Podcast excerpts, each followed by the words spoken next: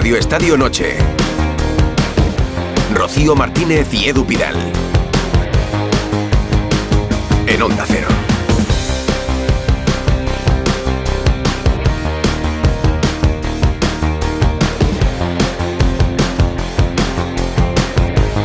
¿Qué tal? Muy buenas noches. Muy buenas noches, once y media, diez y media en Canarias. Tenemos ya el primer cuarto finalista de la Copa del Rey. Semifinalista, semifinalista. Semifinalista, sí, sí. Semifinalista. La Real Sociedad que acaba de ganar al Celta de Vigo 1-2, goles de Oyarzábal y de Becker. Menudo estreno, ¿eh? Con la Real Sociedad en el minuto 92.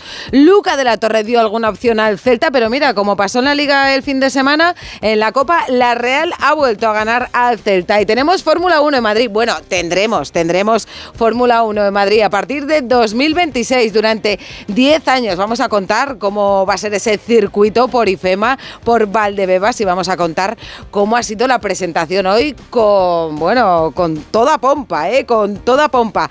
Y tenemos también palabras, Edu, incendiarias hoy de la porta. Lo de que era una vergüenza de ayer se ha quedado hoy en nada comparado Sí. con... Joan Laporta ha dado una declaración sorprendente. Joan Laporta ha iniciado una campaña para intentar desviar la atención de todos los temas, especialmente el caso Negreira, en los que se ha visto envuelto el Barça en los últimos meses, cargando como nunca contra el Real Madrid y contra el estamento arbitral. Laporta ha cruzado hoy varias líneas rojas y lo hace porque sabe que muchos van a comprar su discurso. Este es Joan Laporta, presidente del Barça en Mundo Deportivo. Estamos viendo unas situaciones que nos están preocupando mucho y que de seguir así, bueno, pues será muy difícil que consigamos los objetivos, ya lo dijo nuestro entrenador. No se puede adulterar la, la competición más con eh, decisiones como las del domingo, este domingo pasado en el Bernabéu. No es solo este domingo. Nosotros llevamos analizando el tema y ya son una serie de puntos que ha conseguido nuestro rival beneficiándose de decisiones arbitrales. ¿eh? Ahora, también tengo que decir, nosotros estamos acostumbrados también a esto, ¿eh? ya de siempre, y luchamos contra, exacto, contra los elementos, que sabemos cuáles son, pero es que esta vez eh, estaban siendo pues, eh, demasiado evidentes y por eso nuestra queja formal a la federación.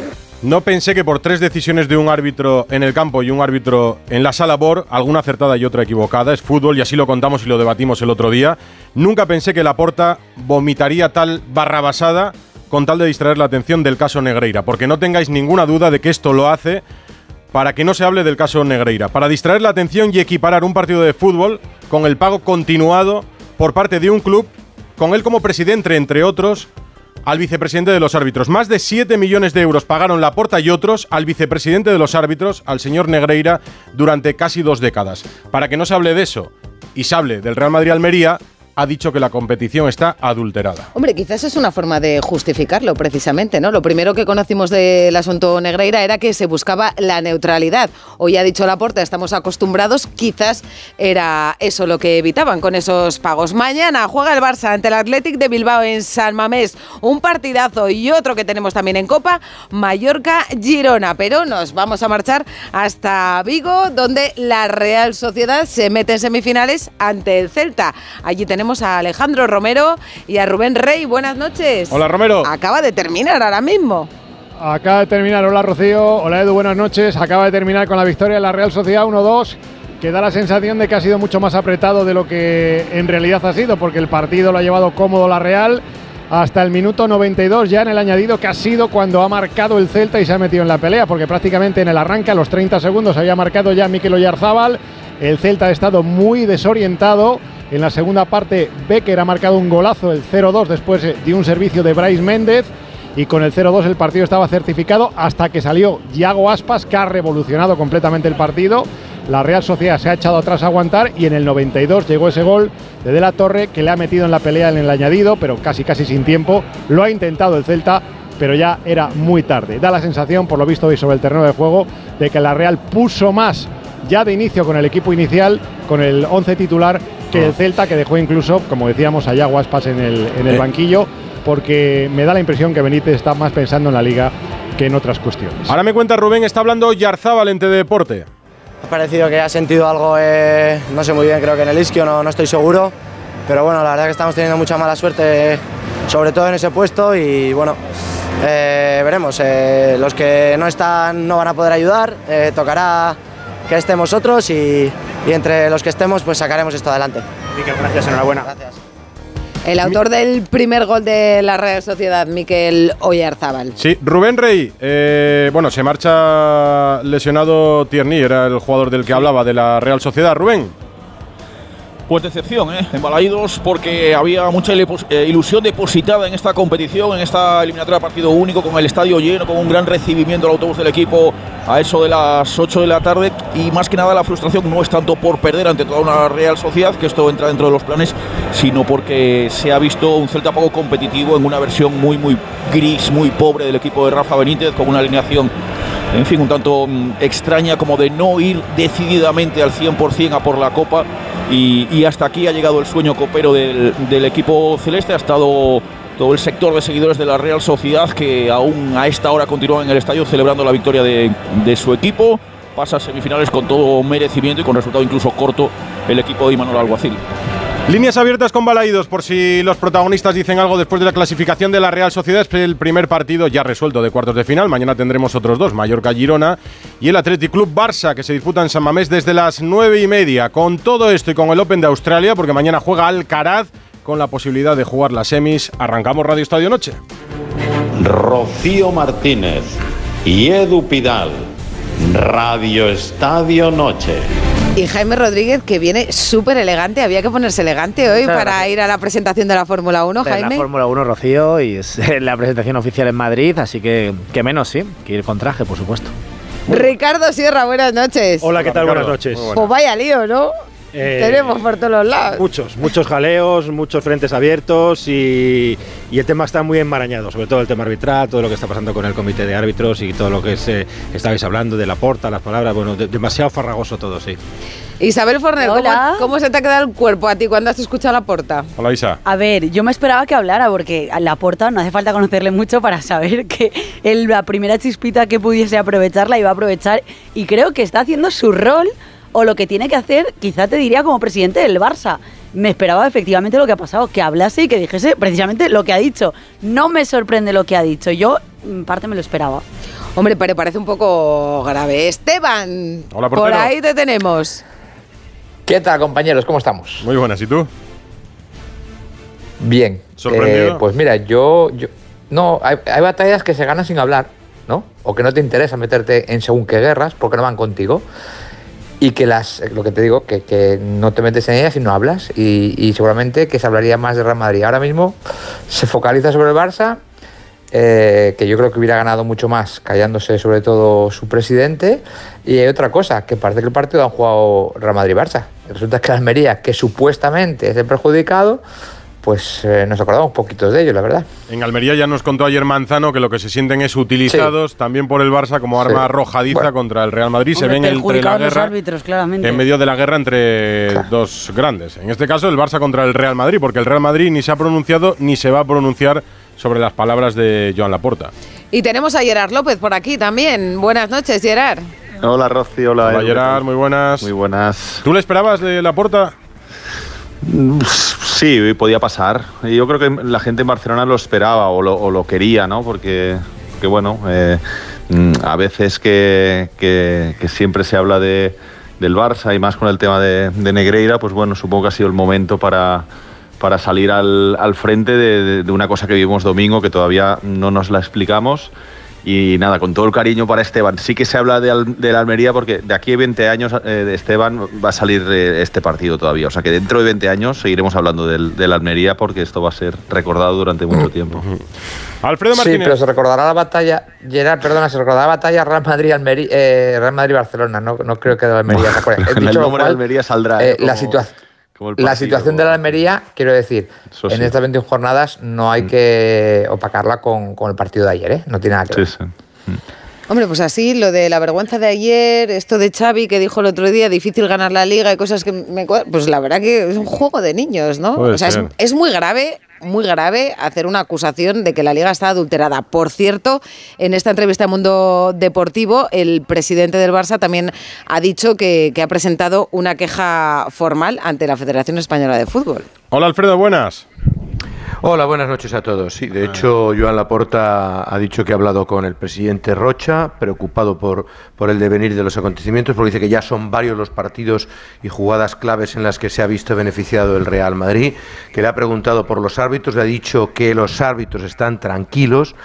Y bueno, también habla, entre otras cosas, de mm, las jugadas del partido y hace una interpretación de, de la jugada del gol anulado a la Almería y dice que veo que Bellingham agarra de la camiseta al jugador contrario. Un detalle que para los que hemos jugado al fútbol creo que esto es ilustrativo. Cuando Bellingham está en el suelo, mira de reojo al árbitro como diciendo, a ver si le he engañado o no le he engañado. La jugada luego sigue y es gol para mí legal el que hubiera sido el 1-3, dice Joan Laporta en lo que es un avance de la entrevista. Sí, es- que bueno, eso ayer me ha parecido gracioso. Para los que hemos jugado al fútbol, la verdad que, bueno, me ha parecido gracioso. Todo Bueno, lo demás me ha futbolero, parecido. Todo lo demás me ha parecido bastante grave. La verdad que me ha parecido bastante grave. Claro, eh, a veces a los entrenadores y a los futbolistas les sancionan. eh, a los presidentes, claro, no les van a sancionar con cuatro partidos ni nada. Entonces yo no sé si han decidido optar por aquí. Y efectivamente sí que estoy de acuerdo con que Laporta habla para los barcelonistas, ¿no? Sabemos que es un presidente que, que, bueno, tiende a ser populista. No, pero una cosa, es, cosa, una cosa es lanzar un mensaje para los barcelonistas y hablar para el barcelonismo, y otra cosa es acusar gravemente al Real Madrid y al estamento arbitral. Pero- pero, Habla Edu, de yo- competición adulterada. Es que Es no que está ese es diciendo error. No creo está que- diciendo que desde Madrid se utilice el caso Negreira para manchar al Barça, ni se está diciendo ni está Pero- justificando el pago durante Yo No, no, está hablando de Yo competición entiendo que adulterada. aquí sí que tiene que entrar integridad, ¿no? Para pedir una, una sanción para, para la porta por lo que está diciendo es demasiado grave, ¿sabes? A mí me parece eh, un exceso. Una cosa es que hables para los pa- barcelonistas, que intentes generar eh, tu relato, precisamente el que más mejor te acompaña, y aproveches esa coartada de lo que pasa en el Bernabéu con el Almería para intentar eh, eh, echar esa cortina de humo, ¿no? Y tapar todo lo de Enrique Negreira, pero eh, decir, dar ese paso más, decir que la competición está adulterada, yo creo eso, eso es Pero absolutamente la porta es excesivo en todo, para lo bueno, en las celebraciones, con forma de celebrar, de vivir el momento, como para este tipo de cosas. Sí, pero todo digo- tiene unos límites, Isabel. Por supuesto, y aquí, yo y critico aquí que haya traspasa esos límite, aquí traspasa el- límite de lo permitido. Pero yo creo que la gente de- del Barça esperaba precisamente lo que ha dicho. Bueno, esperaba eso Isabel De hecho, porque, Isabel- porque él lleva tiempo haciendo esto. Es decir, recordemos el famoso, el famoso invento del madridismo sociológico que sacó él hace unos meses y que también le pero eso funciona, quiero decir, eso al sí, final bueno, pero eso también, Ricardo. sí, el tema es que decir, el, el tema es que, que la porta está construyendo ese eh, relato y eso dice, yo- bueno, pues vale. Pero yo creo de verdad, viéndolo desde Madrid, eh, que causa más impacto lo que dijo el otro día Xavi, porque al final Xavi es un, bueno, un profesional, una leyenda del fútbol, al que todo el mundo más o menos le respeta, eh, que lo que dice Laporta, porque Laporta ha entrado a una dinámica mm, caricaturesca. De exageración, O sea, de carica- total, de sí. Lo que le vimos hacer en Arabia, en fin, bueno, solo hay que, hay, hay que ver sus No, reacciones, es su- que- sus, sus declaraciones, Alfredo. Entonces yo creo que de verdad, eh, te lo digo que y yo he hablado hoy con gente del Madrid y,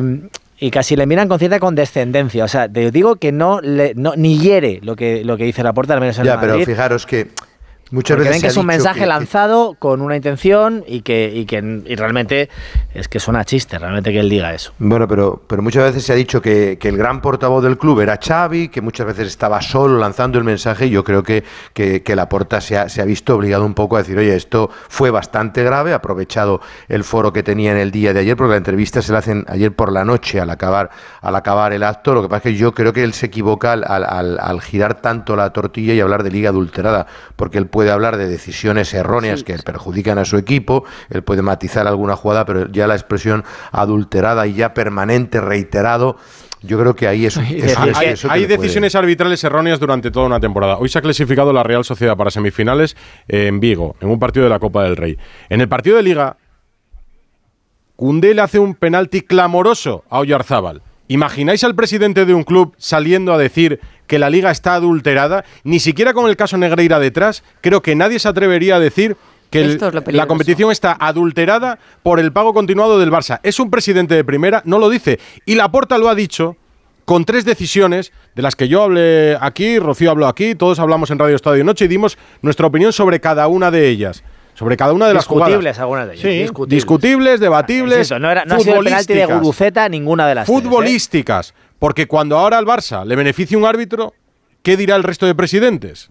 Claro, pero es que yo creo que los dos grandes equipos de nuestra competición que deberían ser un ejemplo para todos y para el fútbol mundial se están equivocando en algunas cosas. Tanto el Real Madrid con los vídeos que está haciendo sobre los árbitros y la presión que ejerce de, aunque no quieran, que ejercen porque sé que sucede así, cómo el Barça y la Porta con estas declaraciones. Mira, Creo hablaba, que se pasan hablaba de Jaime de las palabras de, de Xavi del otro día. Es que justo es en el mismo momento donde le preguntan a Michel, entrenador del Girona, que se está jugando la liga por- con el Madrid, por exactamente lo mismo. Y no puede ser más respetuoso, más señorial. Sí, pero el presidente. Ricardo, pero el Sí, presidente que- sí que lo lo dijo, que ¿eh? dice, Para mí, pero del lo de Figeli Xavi es sí, ¿eh? diferente. Del Figeli sí lo dijo, ¿eh? Del Figeli dijo que lo habíamos visto todos. O sea, no, no fue Sí, tan pero no rotundo, dijo que la competición pero- está Pero lo habíamos no, no, pero- no, no, pero habíamos visto hay en cada jornada, en cada eso no es partido. Pero sí, es sí, muy pero difícil ganar el la Girona liga. también. Pero- pero es que aquí ya, hay- ya también el Girona insinuó Aquí hay que dos podía cosas insostenibles. Primero, que, que la Porta diga eso, que llevan años peleando contra esto, cuando lo que llevaban años es pagando no sabemos con qué intención o intuimos con qué intención al vicepresidente de los árbitros y luego querer elevarlo del domingo y, y Gerard, eh, con todo el respeto que, que te tengo como, como un gran futbolista que, que, que- que has- que fuiste, o sea, elevar esto a que va- se va a hablar durante 20 años, bueno, a lo mejor durante 20 años se habla de lo de Aitequín, pero no sé si esto va a durar 20 años, o sea, al final fueron tres acciones que podemos discutir co- sobre ellas, la Mejor falta de de Aitequín Rudiger, habla el madridismo y, y pero de- y 20 del años, ¿de verdad pensáis. Alfredo, pensáis que 20 años se va a hablar de lo que pasó el otro día en el, campo del Bernabéu? 20, o sea, si queremos Bueno, elevar luego esto es un antes y un a después de esta temporada. Pero ¿por qué es un antes y un después? de ¿Pero este por qué, Alfredo? ¿Por sí. qué? ¿Por qué es un antes y un después? Explícate. Hombre, porque es un partido muy clamoroso, un partido es un partido muy clamoroso, pero Alfredo, lo que me quieres decir es que alguien quiere beneficiar, o sea, el Madrid que está enfrentado con la Liga, que está enfrentado con la Federación, que está enfrentado con la UEFA, que está enfrentado con los árbitros por los famosos vídeos. ¿Quién quiere beneficiar al Madrid? Aparte de, de la prensa madridista, que es bueno, que somos aquí un ejército, en todas las radios, en todos los periódicos, que hay, hay un montón de gente madridista en todas las tertulias. Dime quién quiere meter al Madrid en la liga o que gane el campeonato. Dímelo. Yo, yo te digo que este año el Barcelona tiene la sensación clara y notoria de que ha sido perjudicado. Pero por parte de Tebas, el Real Madrid. Por parte de los árbitros, estamos criticando a no diario los vídeos, estamos criticando no a diario los vídeos de Real Madrid Televisión. A diario. El CTA ha mostrado públicamente su enfado, su indignación con el canal oficial del Real Madrid por los árbitros que semana a semana se ven reflejados en la televisión de un club repasando jugadas de los últimos normal, años o de es la como última si década. cogen tu trabajo y te, se ponen a Han pedido todo un el cambio completo de la dirección del estamento arbitral. Están enfrentados a la federación. Como dice Jaime, están enfrentados a la liga. Mm. ¿Quién puede, como dice él, querer que el Real Madrid se vea favorecido por la decisión de un árbitro? ¿Lo veis más allá de lo futbolístico, en serio? ¿Compráis el discurso de Laporta, Alfredo? No, no, yo, yo, mira, estoy muy de acuerdo en lo que ha dicho Esteban, que esta era una guerra Almería-Real Madrid, o que era una guerra a lo mejor Real Madrid contra el resto de los equipos, y el Barcelona ha puesto su foco. No, no, no, no, pero eso de que es una guerra entre el Real Madrid y el resto de los equipos, eh, ¿en base a qué? Bueno, es Esto es un partido de fútbol opinión, el otro día con tres acciones, con tres acciones muy concretas. Pero yo lo que creo es vale. que los Y entiendo árbitros que todos los Y hay un equipo, y hay un equipo como el Almería que se siente No, sí, no, perjudicado no y hay guerra. de equipos que se pueden sentir. Pero no es una guerra de un Madrid- del Madrid Bueno, el Almería. mundo. bueno, pero puede haber equipos, puede haber otros equipos que se han sentido perjudicados que se puedan. a- O no, habrá equipos, no creo- que les perjudiquen a todos los equipos que juegan contra el Real Madrid. A los que se sientan perjudicados. Yo, a los que yo se creo que sientan esto era hasta hoy eh, una cuestión de debate en los medios de comunicación. O sea, a ver, Eran- a ver eran- si Madrid y Barcelona no, son mayoritariamente beneficiados con respecto sí, al resto de los equipos pero temporada tras en- temporada. Entiendo que esto era un debate entre los medios de comunicación. Criticamos y podemos debatir en la radio lo que sucedió con Negreira o lo que sucedió en el Santiago Bernabéu en el Real Madrid-Almería. Yo no entendía cómo diarios de Barcelona como Mundo Deportivo, donde por cierto Laporte hace esta declaración, o el diario Sport, no llevan a portada un día después de que eh, sí que lo cuente en Radio Barcelona el caso Negreira. No lo entendí periodísticamente. Más allá de que quieran seguir agradecidos por los favores de un club. Por ejemplo, por presentarse con varios jugadores ayer en una gala. O con el presidente en una gala. Por eso puedo entender que un periódico no lleve a portada el caso Negreira. Pero entendía también que es un debate de medios. Entiendo que Gerard Romero, en su canal de Twitch, se dirige a un público y como él dice, oye, yo aquí no hago periodismo, hago entretenimiento, creo contenido y para mí el caso Negreira no es noticia. Hablaré de otras cosas. Por ejemplo, de los errores o no arbitrales del Real Madrid-Almería. Pero es que aquí quien ha entrado en juego es el presidente de un club.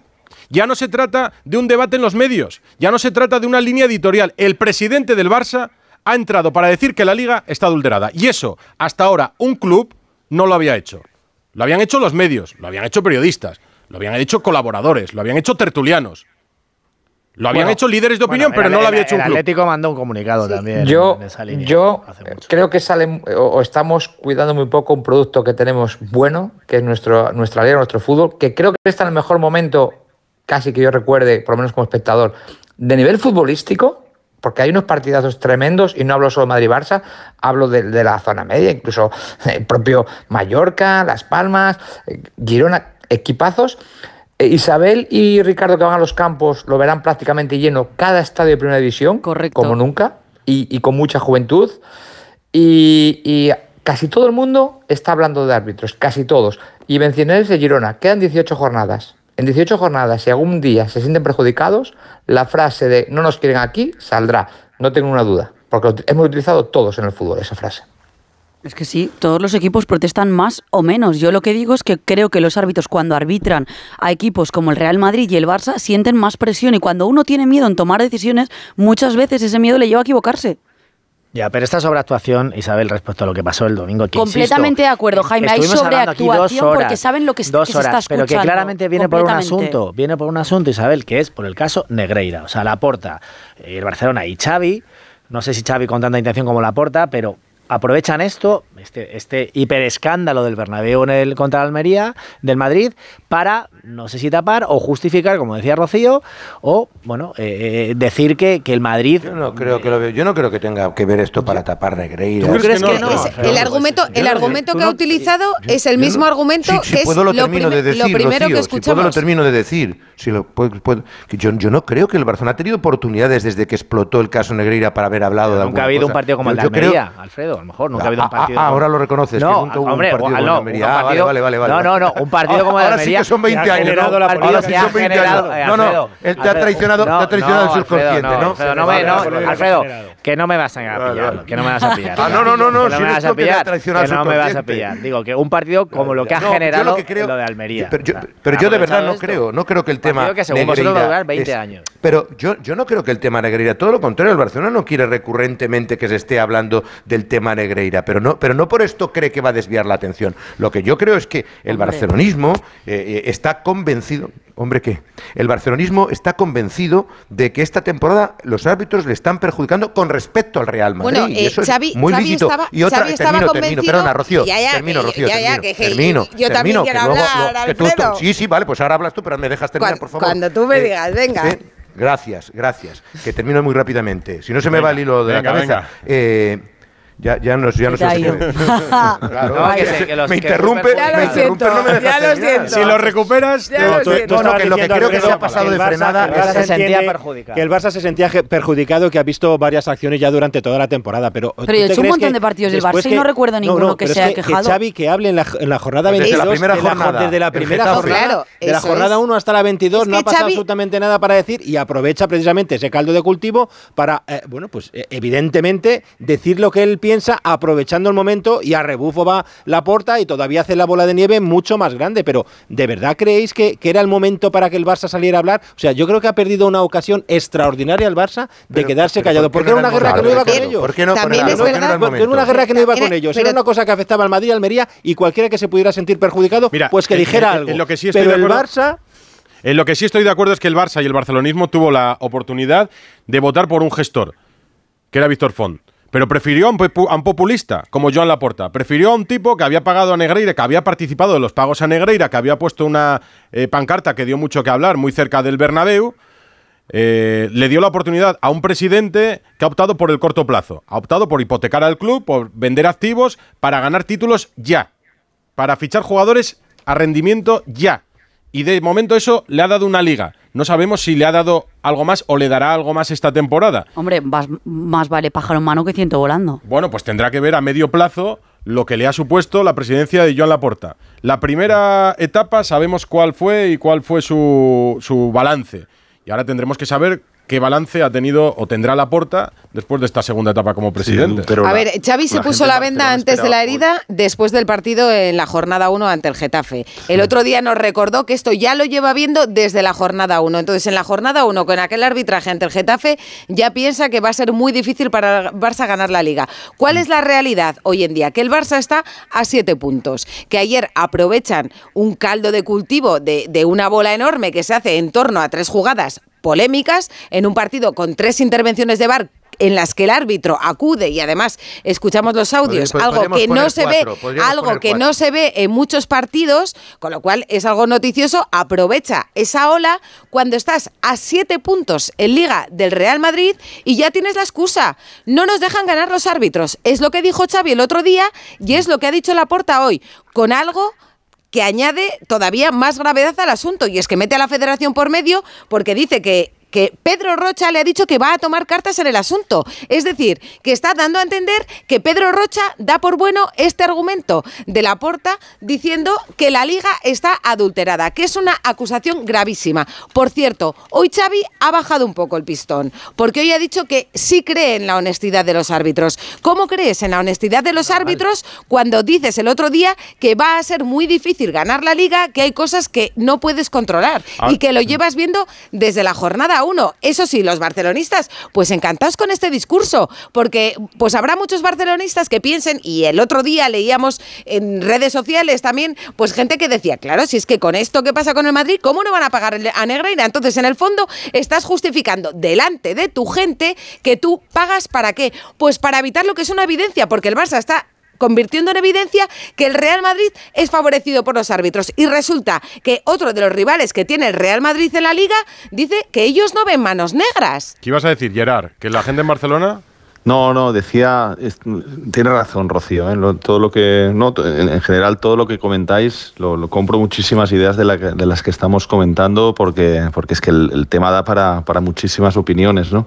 Eh, de, no, decía que, le- como hemos empezado el programa con si era o no conveniente lo de la porta o no, yo estoy de acuerdo en que en que habla para, para la gente del Barça. Yo creo que no ha calibrado exactamente las palabras a nivel, a nivel nacional, sino que ha hablado un poco por lo que esperaba la gente aquí en Barcelona, que saliera el, el mandamás, el, el portavoz del club, porque todo el mundo estaba muy callado y, y saliera un poco a, a hacer un el, el papel que, que todos esperáis de la porta o que, o que todos sabíamos que, que iba a hacer la porta, como tú comentabas ahora también, eh, Edu, cuando, se, cuando fue votado. Eh, están- partimos de la base que el Barça con el caso Negreira o el Madrid con el tema de los vídeos y, y lo que pasó el otro día el domingo, partimos de la base que son los que más ruidos hacen. ¿Por qué? Porque son los que más venden, los más mediáticos, pero también partimos de la base que, no sé si lo ha comentado antes, que son a lo largo de 38 jornadas, son los dos equipos seguramente más beneficiados a nivel arbitral. Y no lo digo por las acciones puntuales. ¿eh? Es verdad lo de la jornada 1, Alfredo, el penalti, que lo comparas con, la, con el gol de Vinicius el otro día del, del hombro o del brazo y dices, es, es la misma mano, la de, la de Gaby en la jornada 1 que la de Vinicius el otro día. Pero yo te... Y Esteban ha estado en un campo y Jaime, y lo sabéis, eh, no es solamente en las jugadas clave, ¿eh? Sino en las jugadas que no se ven tanto, eh, pues la faltita para cortar una contra, eh, el- la reiteración de faltas de, de un equipo que a lo mejor el Barça el Madrid a veces en casa sobre todo no se le pitan tanto porque igual el miedo escénico para un árbitro es distinto el Bernabéu o el Camp Nou. Bueno, hay muchísimos factores que yo creo que a lo largo de 38 jornadas son los dos equipos que menos tienen razones de hablar. Siempre es mucho más perjudicado el Almería, el Granada, el Alavés, el Mallorca y los equipos que están luchando por abajo. 11 y Dicho esto, que creo que hay que dejarlo claro, que, que Barça y Madrid para mí no se deberían de quejar nunca y la guerra es entre ellos dos. Hoy Laporta habla porque es el Madrid, si no hubiera sido el Madrid, hubiera sido el Atleti, no sale diciendo lo de la liga adu- adulterada. Dicho esto, sí que es verdad, y, aparte del caso Negreira, que yo creo que, que todos tenemos claro lo que hubo allí, que es un error y un garrafal del Barça y una mancha negra en la historia del, del club, dicho esto, a mí el otro día sí que es verdad que creo que tiene un condicionamiento Hernández Hernández desde el bar que viene fomentado por la presión y por, y por todo lo que se ha hablado de él en, en los vídeos de, del Real Madrid Televisión. Para mí no me entra en la cabeza que un árbitro bar, eh, viendo las jugadas, en tres momentos donde el árbitro en directo ve la jugada, le llame y decida, y decida influir para cambiar la decisión. Yo creo que es un partido grave grave para el VAR, para el funcionamiento de los árbitros y que conlleva en esta guerra o en, esta, en, esta, en estos días que estamos viviendo, pero porque ellos se han metido en el lío. O sea, es el, el partido más escandaloso desde la época que ha entrado el VAR en nuestro país y esto, quieras o no, pues va a marcar una, una tendencia aquí al futuro. Laporta ha hablado el mismo día que ha hablado Xavi, el mismo día que se han vuelto a filtrar audios del bar. Seguimos en Radio Estadio Noche. Radio Estadio Noche. Rocío Martínez y Edu Pidal. Buenas Pues a mí las declaraciones de la puerta de hoy en Mundo Deportivo me han parecido fuera de lugar, no tienen ningún sentido, porque estos árbitros son los mismos que el año pasado pitaban al Barça, que fue campeón de liga, y, y nadie dijo nada. Pero bueno, como las ha dicho en un medio catalán y demás, pues oye, que, que diga lo que quiera, pero vamos, no tiene razón, no tiene ni pies de cabeza y, y esto al final en junio, en mayo, junio se va a ver al Madrid levantar otra vez la liga. Ana, Se hoy va ha a sido- tener que comer sus palabras.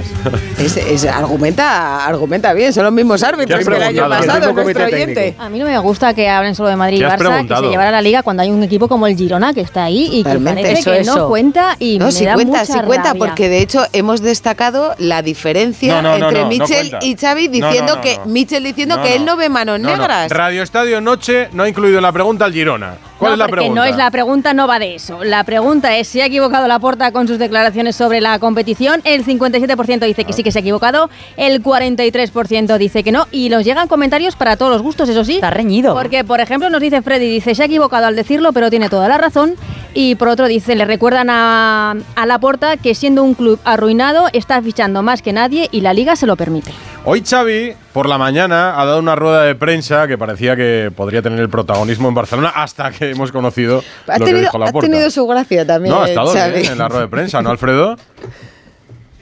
El, el- el ma- más, más que nada justificado que cuando habla del tema arbitral es porque nosotros le preguntamos, que es por un poco de deferencia. Dice, si a mí me gusta hablar de fútbol, si yo estaría hasta tres horas hablando, pero ha intentado quitar el foco de eso. Dices, "Es ¿veis? Me, me- me estáis llevando a este tema y ha, y ha intentado evitar y eludir, pero insiste en lo que ocurrió. Vamos a escuchar cuando le preguntamos precisamente por eso, por haber puesto el foco y que si, si él eh, controla la situación de los mensajes después de los partidos. Pero es que yo no os controlo a vosotros. Hablar de lo que queráis. Yo no, no, no controlo la prensa, yo no. Quizá otra gente sí, pero yo no. Y se lo he dicho a los futbolistas. Digo, mira, mirad las hostias que me están cayendo. Yo no, no tengo amigos en, en el mundo de la prensa, ¿no? Y me dedico al fútbol. Pero sí, muchas veces intentaré cambiar mi discurso. Cuando me preguntéis, diré, no, fútbol. Pero por educación doy mi opinión, me gusta dar mi opinión. Está, mi opinión ya la sabéis, la di el otro día, pero es que yo no estoy en el foco de la polémica, no quiero, si no me gusta la polémica. Eso es una pregunta para la federación y para los árbitros si se sienten condicionados o no ante estas, estas situaciones de vídeos, de presiones, de,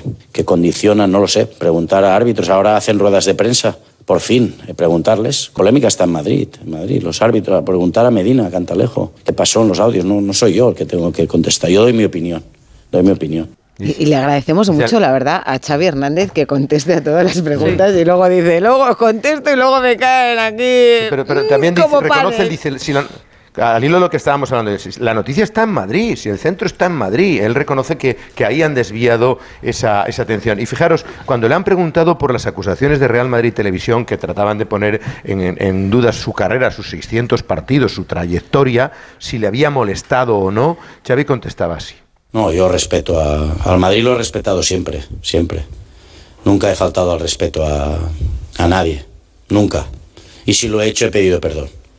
No hay ningún problema, no tengo nada en contra de, de nadie, de nadie. No soy de guerras, no me gustan las guerras. No me gusta, soy de paz, así que sin problema, respeto al máximo opiniones, vídeos, memes, respeto todo. Y me lo tomo con humor, no hay problema.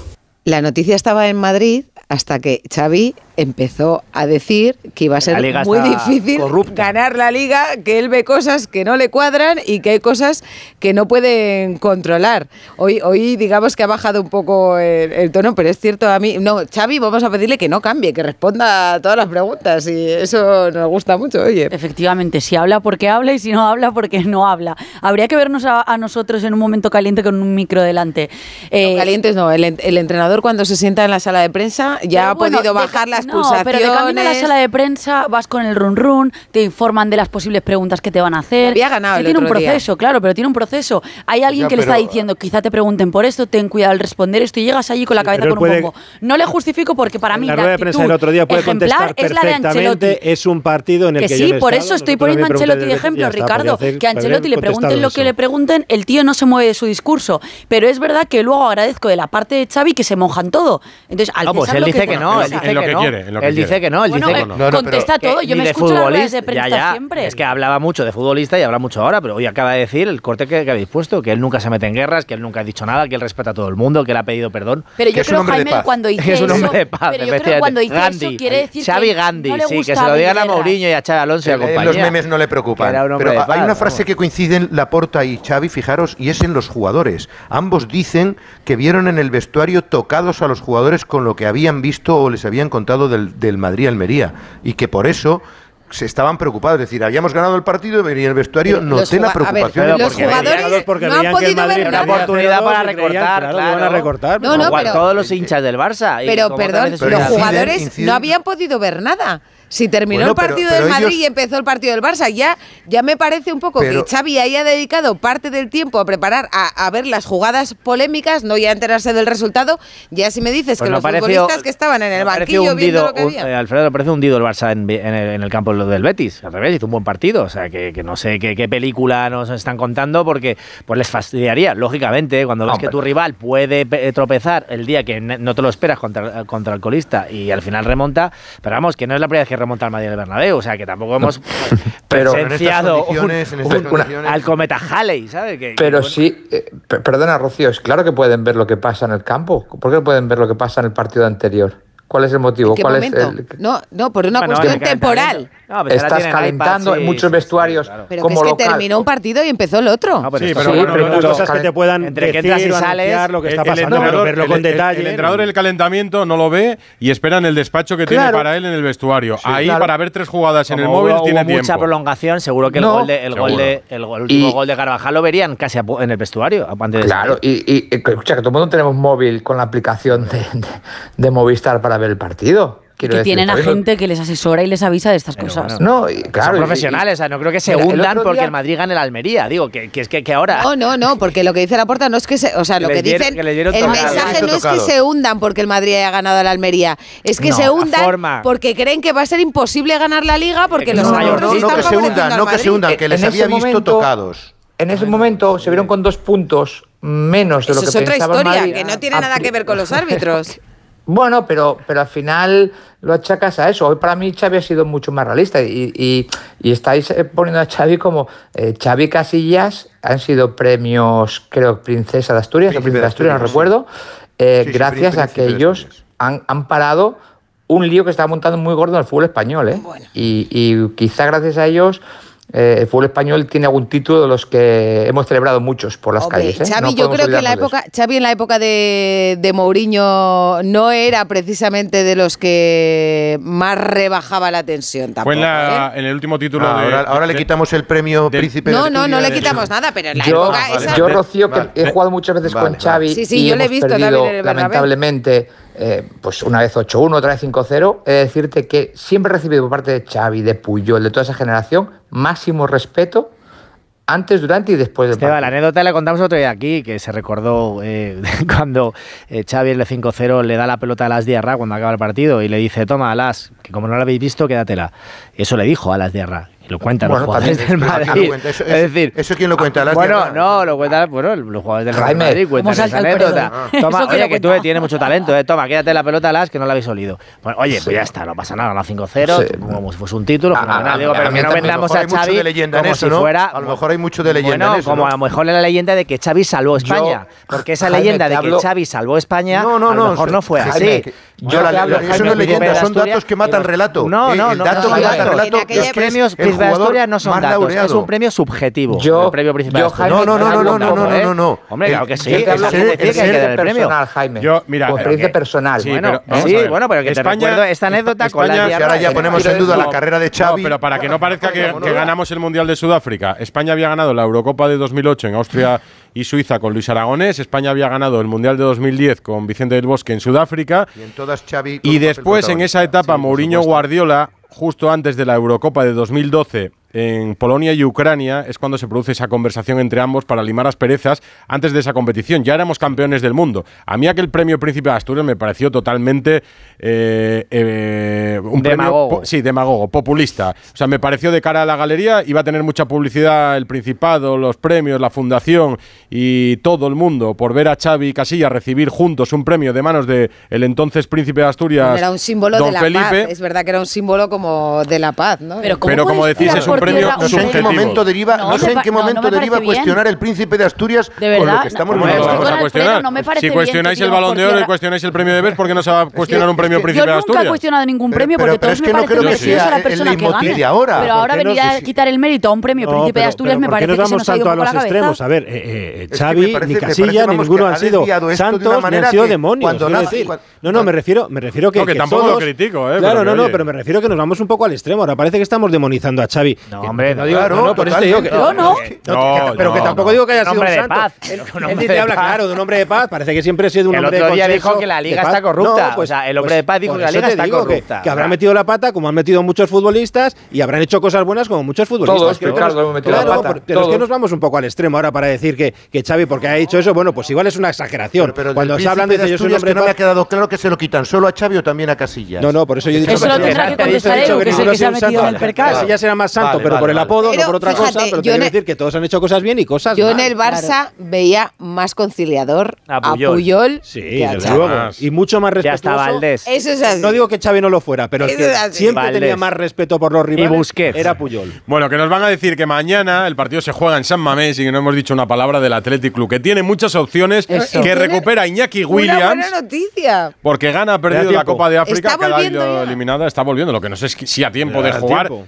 O al menos como Sí, sí, titular. Gorka Citores, Bilbao. Gabón, muy buenas. Hola. ¿Qué ¿Qué, tal? tal, Edu? Hola, Rocío. Muy buenas noches. Que Pues llega, llega a tiempo, ha dicho estos Atleti, ¿no? Bueno, el Atleti no ha dicho nada. Valverde no lo ha querido descartar porque Valverde ha hablado antes del entrenamiento y antes de que se jugara ese partido entre Gambia y Camerún, que ha acabado como el Rosario de la Aurora, que ha sido una auténtica locura.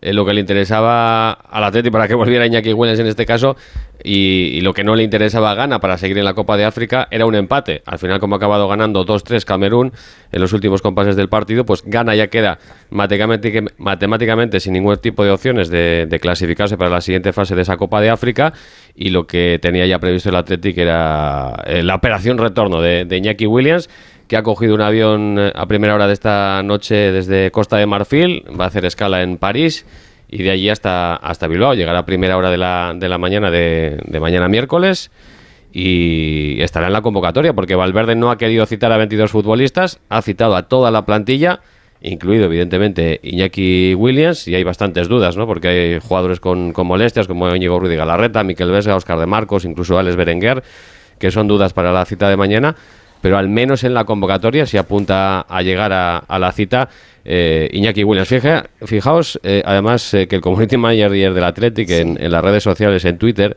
en cuanto se producía ya la eliminación matemática de gana de la Copa África, han puesto un tuit eh, de un gol de hace unos cuantos años en una eliminatoria coopera también de Iñaki Williams al Fútbol Club Barcelona y decía justo a tiempo Iñaki. Claro, yo, a yo tiempo. eso, yo eso lo he dado, lo he dado ya por, eh, por anuncio Por oficial, oficial, ¿no? de que volvía. Digo, está subiendo la escalerilla del avión ya para, para llegar a tiempo. Hombre, es que no se puede perder ese partidazo de mañana. ¿Y, y se va a batir el récord de asistencia en San Mamés?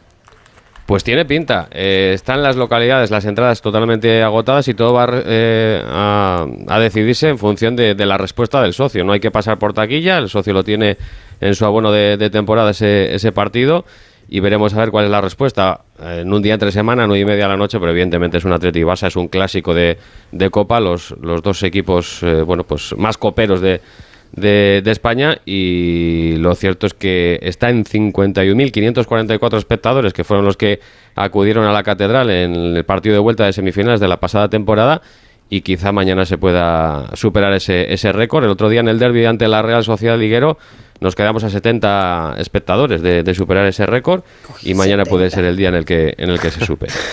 Que a Valverde, a Valverde, por cierto, también le han preguntado sobre el tema arbitral. Ha tirado un poco de humor, ¿eh? Vamos a escucharle. No, en absoluto. Esta vez sí he preguntado el nombre del árbitro. No, no, que va.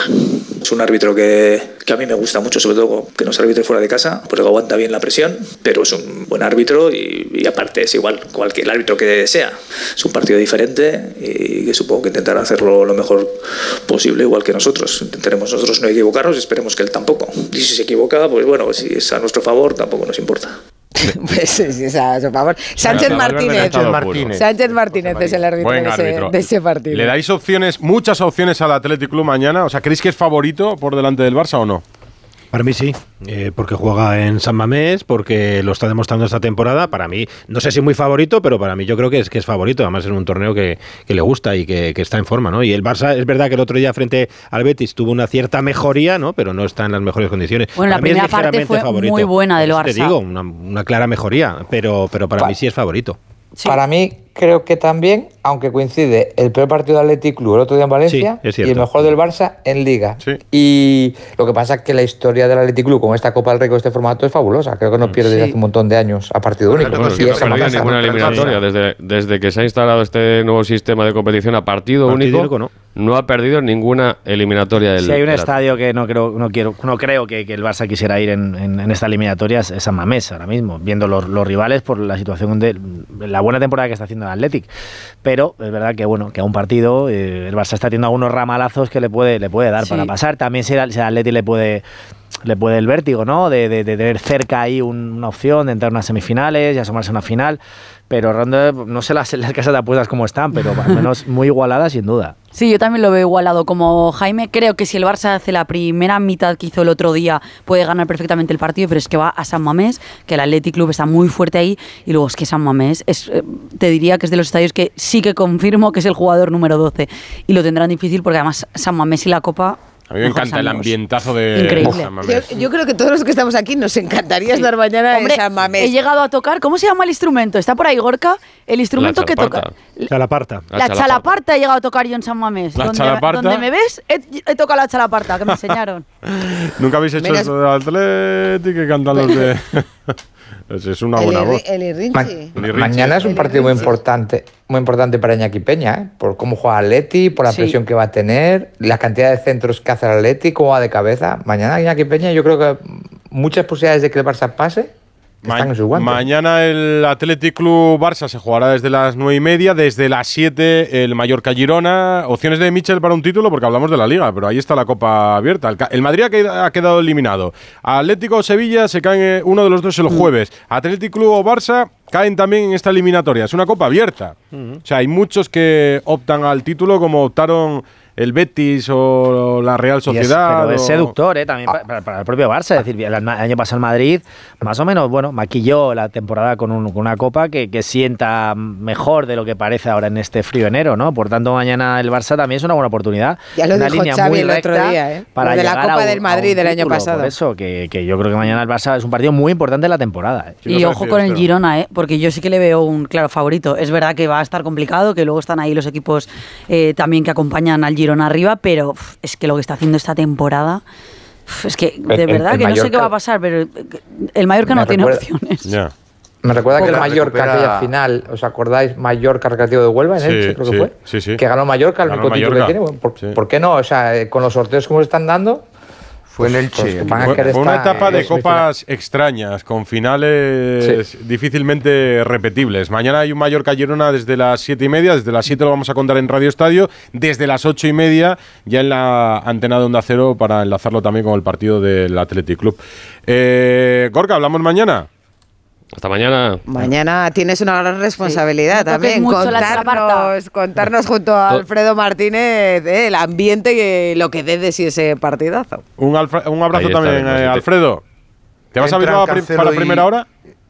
A primera hora, sí, hay que levantarse a las 6 de la Avión, mañana. ten cuidado que- con el aterrizaje en Bilbao. No sé si hay viento o no, pero ya sabes que. Calla, calla, no me metas pa'l miedo, mareo. por favor. No, ya, ya me has, ya, ya me A has ver, fastidiado. Ya sabes que a veces Yo aterrizan creo- con balanceo allí los Yo aviones. creo que Brasero está Calla, hablando calla. estos Eh, días de anticiclón, ¿no? De buen tiempo y Ah, así. De hecho, mira Abróchate bien el 20 cinturón. Alfredo, a ver si te vas a salir volando. Y luego yo el aeropuerto Dice de que los peores. que va a haber donde hay vientos, sí. 20 grados mañana en Bilbao. Pues, está cambiando el tiempo de una manera increíble. Por cierto, que Cancelo y Christensen han entrado en la lista de convocados, que es otro empujón para, para el equipo. No tiene ya solo cinco bajas, que no está mal para cómo viene la, la temporada. Ter Stegen en breve estará. Un abrazo, buenas noches. Mañana Abrazo. desde Bilbao. Mañana abrimos con vosotros. En Vigo, por cerrar el partido de la Copa, el primer cuarto finalista clasificado para semifinales es la Real Sociedad en Vigo.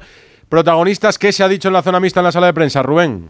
Bueno, pues Rafa Benítez ha indicado que en su opinión el partido viene absolutamente condicionado por ese gol tan tempranero, el 0-1, primer minuto de partido, y ha dicho que está pendiente del juego, que bastante tiene con su trabajo en el banquillo y que no está atento porque esto viene a relación de que al final del encuentro, no de forma clamorosa ni, ni mayoritaria y tal, pero sí que se han escuchado eh, gritos contra, contra él en algún sector de la grada. Y por su parte, pues un más que satisfecho Imanol Alguacil ha subrayado tres características de su equipo, personalidad, carácter, pundonor y además dice no sé si somos conscientes de lo que está haciendo este equipo en los últimos años. Este es Alguacil.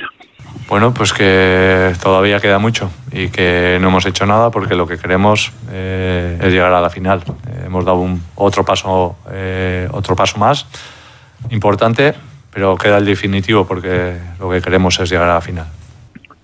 Bueno, hemos estado contando en el, en el Radio Estadio y yo creo que a través de televisión se ha visto claro el, el desastre del césped de Balaídos. Se tiene un problema ahí, se ha mm, instalado mm, césped nuevo hasta en tres ocasiones en esta temporada, sigue siendo pues eh, un, un problema a día de hoy. Se ha visto un- una, una imagen muy eh, clara de Iago Aspas diciendo, eh, con perdón, este césped es una mierda. Era por hongos, ¿no? Tenía algún Sí, problema hubo de un hongos. poco de todo. Primero fue el concierto de Guns N' Roses que dejó el césped, hubo que cambiarlo. Vaya. Ese primer eh, césped instalado, pues eh, no, no, no cuajó. Otra sustitución, tampoco. En Navidad, el tercer cambio en los últimos siete meses, y ya habéis visto cómo está. Está fatal, fatal. Luego dice mi madre que a mí se me mueren las plantas en mi Ay, casa. Digo, pero no. se mira el césped de Balaídos y tendrá 40 trabajadores para cuidarlo. No me Eh, digas eso, que a mí se me murió un cactus. Un cactus. Tremendo. Madre Fue un, un trauma para mí. Ahora lo estoy intentando con las flores y se me da regular, la verdad. En fin, eh, abrazo Rubén. Otro para todos. La Real la Sociedad Sociedad. clasificada. Eh, ya es a doble partido las semifinales. ya, ¿eh? ya, ya doble partido. Gerard, un abrazo, Barcelona. A vosotros, compañeros. Joder, con lo que me gusta a mí hablar de fútbol contigo y no hay más que líos en Barcelona. Si es Sí, que, totalmente, si es no que lo provocan. Si es Pero que, si te encanta que estás disfrutando del salseo. Yo con Gerard no he discutido en mi vida. No, abrazo. Eh, A vosotros también. Chao, cracks. Chao. Radio Estadio Noche. Rocío Martínez y Edu Pidal. Radio Estadio Noche. Rocío Martínez y Edu Pidal. Hombre, la Porta no le va a venir bien haber dicho esto, pero la Porta se ha quedado bastante corto. Es que no es así, es que lleva ocurriendo de toda la vida. Pregúntale al Atlético de Madrid los dos finales de Sampio que le robó y en la Liga Española este año, la Almería no solamente le robó el otro día, es que en el campo de la Almería Bellingham se apoyó de la mano y marcó con el Getafe también, eh, los goles en fuera de juego. El otro día Carvajal sujeta y Rudiger marca de cabeza. Que el Madrid este año lleva carreo de 15, 20 puntos regalados por la cara. Y, y además ahí no va a terminar, va a seguir. Pillo la mano de- del otro día de Vinicius. Hay periodistas que dicen que no, es, que no es mano. Lo del robo del otro día es algo normal ya en el Real Madrid. Son cosas normales. Bueno, pues eh, efectivamente la porta sabe para, ¿no? para quien habla y entre sus aficionados pues hay muchos que dicen, pues es que tiene razón. Se ha quedado claro corto que sí. incluso, ¿no? Hombre, igual 15, 20 puntos, igual se le ha ido 20 un poco la mano, poco, ¿no? me parece. Ana. Se ha equivocado la porta, la porta con sus declaraciones sobre la competición. El 57% dice que sí, el 43% dice que no. Y hay muchísimos comentarios que dicen que están hartos de Barça y Madrid y que no apoyaban la Superliga, pero que ojalá salga y se vayan. ¿Pero qué tiene que ver la Superliga en esto? Pues son Digo yo. comentarios que llegan de que creen que el Barça y el Madrid, cuando haya Superliga, no se tomará en serio la liga y que dicen, pues ala, Hombre, que dejen mm, competir a los demás. Pero yo no sé si luego en realidad alguien querría una liga sin Barça ni Madrid, ¿no? De momento hay aficionados que lo piden. ¿Tú la Bueno, querrías, yo creo que- ¿Tú querrías una liga sin Barça Nadie. y Madrid? Yo no. Los derechos, los derechos de televisión bajarían un poquito, me da. Un muchito. Y luego, además, esto de ir al Bernabéu, ¿no? Y ganarle al Madrid y mola o, a- o al Barça. Yo recuerdo todavía el año que el Burgos le ganó al Madrid eh, eh, en casa, en el plantío. Bueno, es que, es que aquello fue, pero una fiesta. O sea, y lo- seguimos recordando treinta y pico años después, o cuarenta, ya no una sé. cosa, Uf, Pero- ni sé No, ya. no era este yo Burgos, que- no Rocío, era otro Burgos. No, era, lo- era era el Real Burgos entonces, Ah. era el Real Burgos. Te digo, Vale, te digo vale. una cosa, pensé yo que me iba a cansar del tema Mbappé. Que verano tras verano, boom, boom, boom. Y lo prefieres. Estoy empezando a cansarme del tema árbitros, pero vamos. Bueno, pues por rematarlo, porque en medio de todo esto se ha visto envuelto el Real Madrid, porque el dardo, iba a decir el dardo, el cañonazo de la porta va dirigido directamente también al Real Madrid. Fernando Burgos, muy buenas. Muy buenas noches a todos. ¿Y, para, ¿Y el Real Madrid tiene respuesta para esto o no? Pública no, ni lo va a hacer. No va a haber un comunicado oficial del Real Madrid censurando ni las palabras de Xavi el pasado domingo ni las declaraciones de Laporta tanto hoy como, como ayer. Lo que no quita para que haya un poco de perplejidad, un muchito de perplejidad, mucha indignación y que estén hasta las narices de los ataques del Barça cuando les conviene. Cuando les conviene. Es así, pero no, no va a salir nadie hasta que Ancelotti el próximo viernes a eso de las doce y media, una menos cuarto, pues salga en rueda de prensa previa al partido frente a la Unión Deportiva Las Palmas. Hasta entonces no vamos a tener eh, palabras de alguien del Real Madrid hablando del caso. ¿Algún vídeo a la vista? Ah, bueno, eso ya es imprevisible, Isabel, querida. Eso puede ser mañana, pasado, que lo pergeñen esta madrugada. No lo descartes, no descartes que haya un vídeo. Estamos expectantes por ver quién pita el partido entre la Unión Deportiva Las Palmas y el Real Madrid. Ya sabéis que las designaciones arbitrales salen el jueves por la mañana, porque la jornada comienza el, el viernes y a partir de esa designación veremos si hay un vídeo o no, porque sea un árbitro o un un árbitro de bar que no le haya ido bien al Real Madrid. Fíjate que yo creo que eh, el presidente Florentino Pérez tiene que ser una persona realmente fría que ponga por delante los intereses del club, en este caso la Superliga, para seguir de la mano del Barça y, y no responder al ataque directo de Laporta. Hoy incluso José Ángel Sánchez, que es una persona que tiene una buena relación y que habla bien en privado del presidente del Barça, eh, no sé cómo le ha podido sentar esta declaración que pone en tela de juicio otra vez desde Barcelona, pero ahora desde la institución y desde su presidente, eh, los arbitrajes favorables al Real Madrid durante años, como ha dicho hoy. No sé cómo se puede,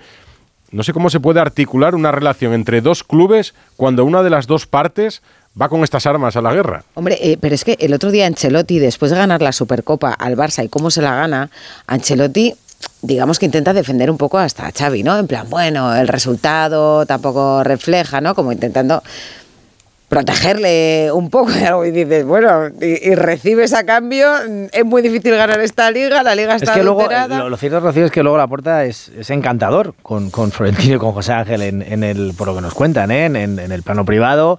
Están a partir un piñón con ese proyecto que es sí o sí ir juntos de la mano, eh, porque no hay Superliga si no hay Barça y Madrid. Eh, por tanto, yo creo que todo esto, como decíamos al principio de la tertulia, lo ven un poco como, bueno, como el parapé, el, teatrillo eh, de estas cosas de la porta, sin prestarle demasiada atención, quizá porque no se lo tomen muy en serio en esa dinámica donde está el Barça tan complicada en lo económico, en lo social y con esa mancha de, de- chapapote que, que arrastran del caso Negreira. Por eso no le dan demasiada importancia y creo que es una buena actitud, porque imagínate que, que el Madrid entrará también en este fango me decís, no, hace los vídeos. Bueno, pero una cosa es que haga los vídeos de la televisión y otra cosa es que sus directivos, sus presidentes salieran a decir lo que ha dicho la porta hoy. Eh, porque insisto, como hemos hablado antes, los vídeos son de Real Madrid, igual que los periódicos de Cataluña meten su presión, igual que las radios de Cataluña meten su presión, igual que los tertulianos en todas las tertulias meten su presión de un equipo y de otro. Por tanto, yo creo que el Madrid hace bien y a mí, no sé Fernando lo que opinas, pero me sorprendería ver a Ancelotti entrando al trapo mucho en la previa del partido con del, del próximo del domingo, ¿no? Me, sorprendería mucho, más allá que hacer, hiciera algún comentario pues con cierta Ironía. sorna. Ironía, Sí. Sí, no, no, no va a entrar. No creo que. Ya, ya no ha entrado nunca en el caso eso, Negreira. Y, y no, no lo va a hacer, pero. Bueno, eh, hablaba Rocío de- del cariño de Ancelotti a Xavi tras meterle 4-1. Pero es que también Florentino estuvo cariñoso con Laporta. En la entrevista en Movistar con Mónica Marchante, es que estuvo muy cariñoso también. Es que, es que es curioso todo. Lo que no quita para que en el Madrid sepan cómo es Laporta, lo populista que es. Oye, que puso un mural a, a 100 metros del Bernabéu. A mí eso me pareció una genialidad, la verdad. político, porque es un político. Es que Laporta es un político, no Sí. es un gestor, no es un economista, no es un, es un político y fue es un que hizo política. y un gran empresario No le fue- pensando en sus no le intereses fue de ahí, que muy- se lleven Bueno, también. lo de gran No, empresario, gran empresario, Isabel, si- no, Es un abogado. es Un empresario tiene que dar beneficios. bueno. y no veo yo los beneficios. Los números- A ver, para, para Yo- ser abogado hay que No, estudiar no. derecho y colegiarse un gran político Laporte y un gran empresario Me florentino que ah, por eso sí, se sí. llevan Me bien. parece un gran vendedor de ilusiones. ¿no? Quiero decir, y vende las ilusiones para los que tiene que vender del No, pero me refería final a Florentino y a la Es un poco que como al final el discurso de la porta no se sostiene, eh, eh, pues yo- yo creo que al final el Madrid hace bien, ¿no? En no entrar al trapo, quiero decir. Es- Bueno, es- pero- Por eso decía, si yo estaba defendiendo antes que, el- que el Barça ha desaprovechado una ocasión estupenda para quedarse callado, pues me parece estupendo si el Madrid no tiene ningún tipo de reacción al respecto, ¿no? Porque Ahora- al final es lo que tienes que hacer. Vamos, desde mi punto de vista, ¿no? Escucharemos a los árbitros también, ¿no? Porque cuando todos les preguntamos por los vídeos de Real Madrid Televisión, les preguntaremos también si Mira, les afecta yo o les esa- presiona esa de alguna pregunta- mira, manera que el Rocío, presidente en la- del Barça la- diga que la liga está En la adulterada. Supercopa tienes la posibilidad de, de entrevistar a los árbitros justo antes de cada Sí. uno de los partidos y yo les preguntaba si se sentían más presionados porque incluso dijo Ancelotti, había dicho Ancelotti que notaba que los árbitros estaban más presionados en la Liga Española que cuando pitaban fuera, ¿no? Ya no solo eh, eh, con, con respecto a los árbitros extranjeros cuando les pitaban, sino que veía incluso a los árbitros españoles cuando estaban fuera que pitaban distinto y que aquí estaban más presionados. Yo entiendo, sí, yo también entiendo que aquí, que evidentemente la presión que tienes aquí cuando, cuando están dos equipos de tu país que tú estás viendo, pues es mucho mayor que cuando, cuando, cuando pitas fuera. Y ellos, a todos y cada uno de los árbitros que les preguntas precisamente por esa circunstancia, ellos de puertas afuera te dicen que no, que no sienten ningún tipo de presión adicional, ni por las presiones que puedan meter los medios de comunicación, ni los tertulianos, ni los vídeos de Real Pero- Madrid pero Televisión. fíjate. Porque, ya, ya, ya termino con esto, Sí, sí. si empiezan a reconocer evidentemente Que que, les eso tiemblan les las presiona, piernas. que les tiemblan las piernas, pues evidentemente mal, mal iríamos. Lo que sí se sienten es desprotegidos después de ver cómo audios que no estaban Hombre, claro. preparados para salir a la luz pública Salen y fueron donde- y donde filtrados. salen. Fueron filtrados ayer a un creador de contenido de Barcelona como Gerard Romero. Eh, yo insisto, no critico la filtración, que los medios vivimos de las filtraciones y ojalá se produzcan todos los días y lleguen a, Ojalá tuviéramos todos a- a onda cero. calibre, ¿no? Cada día. Pero los árbitros sí se sienten desprotegidos porque sienten que están desnudos ante la opinión pública si alguien tiene acceso a 90 minutos de streaming cuando eso no estaba previsto, sobre todo por las formas en las que se puedan dirigir. Alguien ha llegado a plantear en el Comité Técnico de Árbitros la posibilidad de que dejen de emitirse todos los audios, incluso las consultas en el campo cuando el árbitro va al monitor. De momento eso se, da- se ha descartado, pero hay ya quien lo ha propuesto. Ayer se filtró un ¿El audio. presidente, ¿El presidente quizás? El presidente Medina Cantalejo nunca fue partidario, ni a de pesar que- de que ni de que defiende que, es de una política de puertas abiertas. nada. El presidente Medina Cantalejo está bastante discutido. Alguien tendrá que asumir responsabilidad sobre esto y yo creo que tiene eh, más pies fuera de la institución que dentro, a la espera de que haya una orden ministerial y unas elecciones dentro de la federación. Ayer escuchamos un audio sobre la jugada de Vinicius. Hoy, Hoy hemos más. conocido más audios dos. Gigante, sí. Si acaban gol, no, anularía, no anularíamos enseguida, eh, el gol por ese, por lo tanto anular penalti por esa disputa. Para mí no hay falta. Era mi única duda en la acción, le estaba dando vuelta, pero no, es penalti sin duda. Muy bien, mi niño. enorme. de acuerdo contigo. Son los que me tenían incómodo. Sí, yo le estaba dando vuelta al- a la posible falta. punibilidad del salto. Continúa, continúa, continúa. Déjame ver qué jugador es. Corner. El 21, el 21 se para delante de Ceballos para impedir que avance. Vale, no hay codo, no hay brazo, no hay nada. Busca el punto de contacto, por favor. Dame otra inversa derecha, puede ser buena esta. Inversa derecha. Antes han puesto una encima de la portería justo. No hay eh, primera- audios tan llamativos como los de ayer. La pero primera más audios. jugada, la primera jugada que sacan es una de las jugadas donde sí escuchamos el audio de Bar, que es el Ah. penalti que le pintan en contra al Almería. Y hay un momento en el que Hernández Hernández dice que, que como que lo vuelve a ver y dice, no, no, es que no anularíamos el gol si fuera gol, no es penalti. Que esto me tenía incómodo, ¿no? Ha dicho, dice, fíjate, muy bien, mí- mi niño. a mí este- y la segunda es una este- posible agresión a, Ceballos, que dicen que no hay. déjeme- Este lo- lo- audio. Sí, Perdona, simplemente, Ricardo, Esteban, no, no. una cosa que estaba esperando a ver si salía precisamente este extracto y después de lo que dijo Gerard. Fijaros ¿eh? cómo el trato es distinto. Bernabéu, Nou Camp, mm, si me apuras en el Metropolitano, Ceballos y el 21.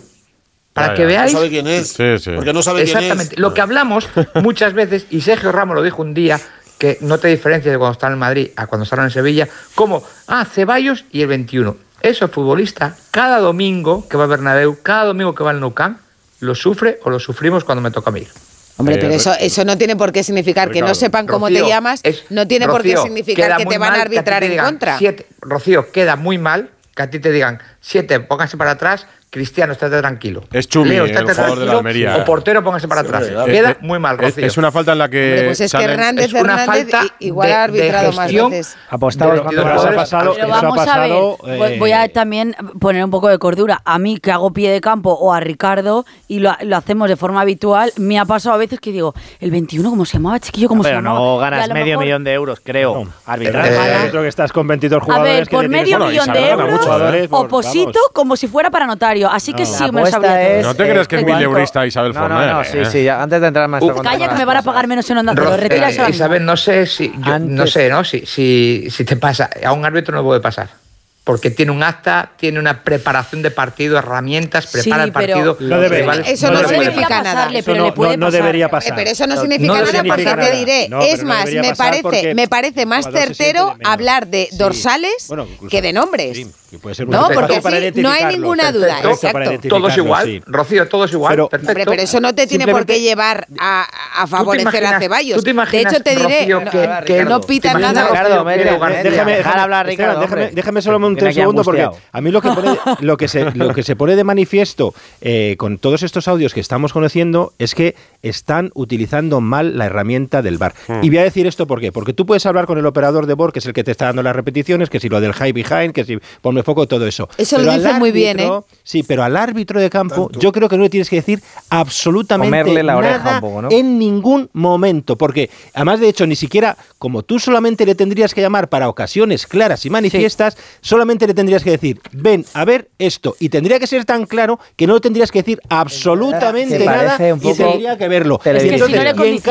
Pero incluso en cada jugada le está diciendo, no, no, muy bien mi niño, muy bien tal no sé qué. O sea, es decir, estás dirigiendo constantemente al árbitro de campo cuando no tendrías que decirle absolutamente Eso es lo que más nos ha sorprendido a todos. Yo, creo que estamos, o sea, están utilizando mal la herramienta de bar Porque quizá Ricardo sea Hernández Hernández, ¿eh? que tampoco hemos... No lo sé, son todos. Pero desde luego, circunstancias, Jaime, las circunstancias también de, que ve, de que ve que el partido se le ha ido de las manos. No, no, no, no, no, no, lo expliqué ayer, Jaime. La circunstancia de que Hernández Maeso era la primera vez que pitaba claro, en el Bernabéu al Real Madrid en su décimo partido en Primera División. Y no ponen a Prieto Iglesias, ponen a Hernández Hernández, que le lleva de la manita, como si fuera su padre. La imagen que da es de Lazarillo, de perro Lazarillo. Y eso, eso parece un que... arbitraje. Entonces, es que parece que el árbitro realmente era Hernández Hernández. Pero, a que no eh, imagináis que. pero hay que tener en cuenta que llevaba 10 partidos, que lo ha dicho. Yo creo que a todos se nos ha escapado un poco esto. Eh, 10 partidos hay, en primera hay que entender Entonces, igual no tienen que poner a alguien a ver, con tanta diferencia. Primera vez, Rocío, tú aquí también te has estrenado en una primera vez. Y yo entiendo que si era su primera vez en el Bernabéu, un árbitro más experimentado pero tenga se, el se detalle. corrompe la figura. Ah, pero ¿eh? Pero humanamente. tenemos una primera vez que tenga alta y decirle muy bien, muy acertado o muy mal. No, pero lo que tendrás que dejarle precisamente es que haga su trabajo y no llevarle de la mano como si no supiera hacer su trabajo. Ahí es donde se equivocan. Seguro que lo hizo con la intención de ayudarle. Y yo creo, yo sí que entiendo humanamente que, que, un árbitro que debuta en el Bernabéu de alguna forma diga, pues sí, pues este que lleva, que lleva aquí un montón de tiempo me dice esto. Esa narración del partido que hemos estado escuchando, eso no es. Es que eso, estaba preocupado no, por si había habido falta, pero no te preocupes. sí, está constantemente, permanentemente, permanentemente. Eso no lo íbamos a oír. No, claro, es una conversación que se supone que no íbamos a oír. Eso solo puede oírlo igual en un momento dado un equipo se por, por, por eso los audios dos jornadas. Por eso, por eso yo creo, por eso yo creo que no se debería de dirigir, que es lo que decía Esteban. No nadie imagina mm. que al 10 del Real Madrid le diga, el 10 del Real Madrid no, dirá Modric. Claro, no dirán el, dirán no me imagino, sí, sí. perdón Edu, a Edu García, a Pereiro diciendo, el 10 del Almería y resulta que lleva Modric. No. No, no, no, no, no, no, Esteban, no, Esteban, es decir, centra Modric y despeja el 21 de la Almería. Ni se nos ocurre. No, ¿A que no? Claro, pero es, Ni es- se nos ocurre. bloca, bloca, Kepa, bloca Kepa el tiro del número 7 de la Almería. Es Bueno, verdad. en la Champions alguna vez, sí. Es- es verdad, ¿eh? es Algún ver- jugador no, por ahí. es verdad ¿no? que es una- ucraniano. Pronunciarlo mal, sí. Es, es- es- es verdad hemos dicho quién es el 17 es verdad que es del- verdad que es una es verdad que esto es una conversación privada que no estaba preparada para ser emitida con lo cual ellos no se cuidan tampoco en las formas y lo dicen pues como si lo hubieran dicho en el que de su casa mi niño. pero a mí Bien, lo, mi niño. a mí lo que me lo que me extraña o lo que me sorprende es que entendíamos que la conversación entre la Salabor y el árbitro se producía simplemente en jugadas. Oye, sea, esto está ok, retoma. Claro. Claro, Oye, vete al monitor.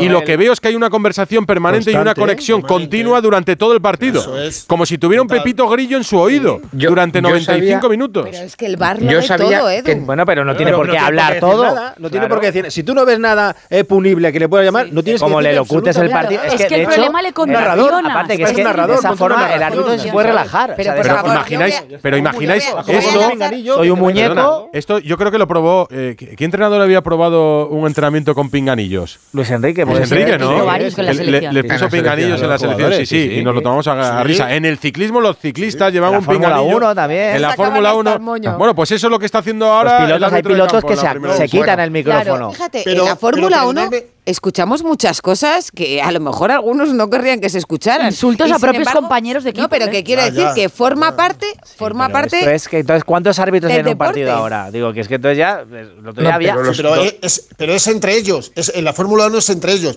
Yo os digo una cosa. ¿Os imagináis? Y además lo vamos a ver en dos días, que me imagino que saldrán los audios del bar.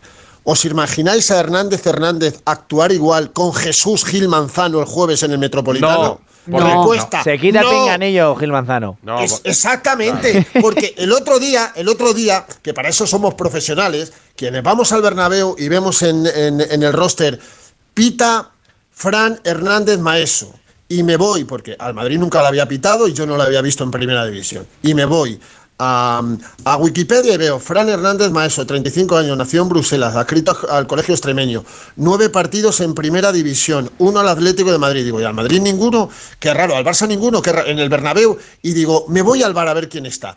Hernández Hernández, os lo juro, Un veterano de guerra. nunca, nunca he dicho en la presentación del partido, después de que hablara Pereiro y me tocara a mí, jamás he dicho lo que dije el otro día. Pita Hernández Maeso, debutante, 10 partidos. Para protegerle en el bar, Hernández Hernández. Lo Ahí clavaste, están los audios. Pues Ahí están los audios que no son del bar. Lo Por- viste porque para- claro, lo viste No, no. claro. También te digo que yo creo que a veces nos olvidamos que hay personas detrás de los árbitros, de los futbolistas, y en este sentido... Como no, lo hacían antes, Rocío, pero cuando no había lo que Había digo sido es- una primera vez de un Pero lo que digo el- que es una, es una situación bastante humana y que yo creo que se da en todos los ámbitos de la vida, que los veteranos intenten conducir un poco Sí, pero no debe ser a los yo- novatos. yo- en yo todos disculpo- los ámbitos de la vida. guiñol, o sea, es llevarle- yo disculpo los errores que pueda tener un árbitro siempre en el campo y especialmente uno que debute en primera división y que esté por primera vez en un estadio como el Bernabéu o Montjuic o el Camp Nou cuando vuelva al Barça. Lo que no entiendo es la intervención del VAR, de un árbitro de VAR, que tiene los monitores delante, la dirección de partido casi desde el VAR. Eso es lo que no entiendo. Si yo los Eso. errores de Maestro los disculpo. A mí, a mí es lo que me ha sorprendido. Yo sabía que entre los asistentes del árbitro están constantemente hablando. Eso Claro. sí, a Esteban, pero, Sí, pero eso el sí lo sabía exactamente. ¿Pero el de VAR? Yo, yo pensaba que el bar estaba en silencio, Claro. digamos. Yo también. Y solo cuando había algo grave. ¿eh? Claro, esa. ¿Lo podrás no mutear? ¿Lo podrás mutear, Álvaro? Pronto algunos se lo Mira, que te, que te muteó. te Bueno, pues a ver qué consecuencias tiene Oye, esto en el eh, CTA y para los audios. Burgos, que ha renovado Militao hoy. Vaya, Sí, vaya. bueno, ya estaba. Ya Hoy estaba ha ido, hoy, hace- hoy los collares no, no, no eran no era tan llamativo como los que llevaba el otro día. Hoy ha no, ido no. más. Sí, ha ido con, su, con sus padres, con su hija, con Cecilia, y además ha puesto, ha puesto un tuit muy interesante, eh, así como diciendo, eh, la niña ya ha negociado con el presidente, porque se veía ahí una imagen muy tierna del presidente con, con su hija, con la única hija que... La niña que es tiene. Monísima. La- monísima, monísima, ¿Verdad? monísima. Se parece Es más, se parece más a la madre que al, que al padre, evidentemente. Eh, pero, pero no, estaba acordado desde hace tiempo, ya sabéis que entre el 31 de octubre y el 9 de noviembre renovaron por este orden Vinicius hasta el 27, Rodrigo Goes hasta el 28, Camavinga hasta el 29 y Fede Valverde hasta el 29. Eh, se iba a hacer esos meses, pero no han esperado las Navidades, la recuperación de, de Mili y lo han hecho hasta el 28, terminaba en el 25 y como a todos le han puesto esa cláusula anti-jeques y anti-clubes Estado de mil millones de euros. El Madrid está haciendo un equipo de presente espectacular, pero sobre todo de futuro, porque se garantiza a 8 o 9 estrellones de ya y del futuro eh, los próximos 5, 6, 7 años. Es una auténtica barbaridad. Curiosamente, el que menos años ha renovado, el que termina ante su relación contractual, que seguramente no será la última, es Vinicius Junior, hasta el 27. El trabajo del presente y del futuro, que decíamos en el Real Madrid. Pues gracias, Fernando Burgos, y vamos a saludar a Jano Mori, porque Hasta mira, mañana, es que, Fernando. que estamos aquí hablando del bar, del bar, del día del bar, del bar, que estamos en enero, ¿qué pasa con el mercado de enero? Que no hay mucho movimiento. O sí en el Atleti, Jano Mori, buenas noches. Hola, Jano. Hola, Rocío, Edu. Hola a todos. Sí, hay movimiento. De todas maneras, déjame decir que no, no quiero pensar, no voy a decir me temo lo peor, ¿eh? pero que... Te temes lo peor. yo que sí, el- Tú que me conoces mucho. ¿El qué- pero qué te jueves- eh, A ver, el jueves lo lío. comentando, ¿no? Gil Jueves Manzano, Atlético, Sevilla. Hernández Gil Hernández. Manzano, sí. Claro. Y yo, y, yo, y yo me pregunto, de verdad, ¿hubiera costado tanto tener un poquito de sensibilidad y decir, después de lo que ha pasado, vamos a poner a otro en el bar? La excusa es ¿A que la designación estaba hecha, pero el cambio Sí, ya se podría haber hecho perfectamente también. Sobre todo tratándose de un árbitro de bar. Porque no, no le gusta a los atléticos Gil Manzano, ¿no?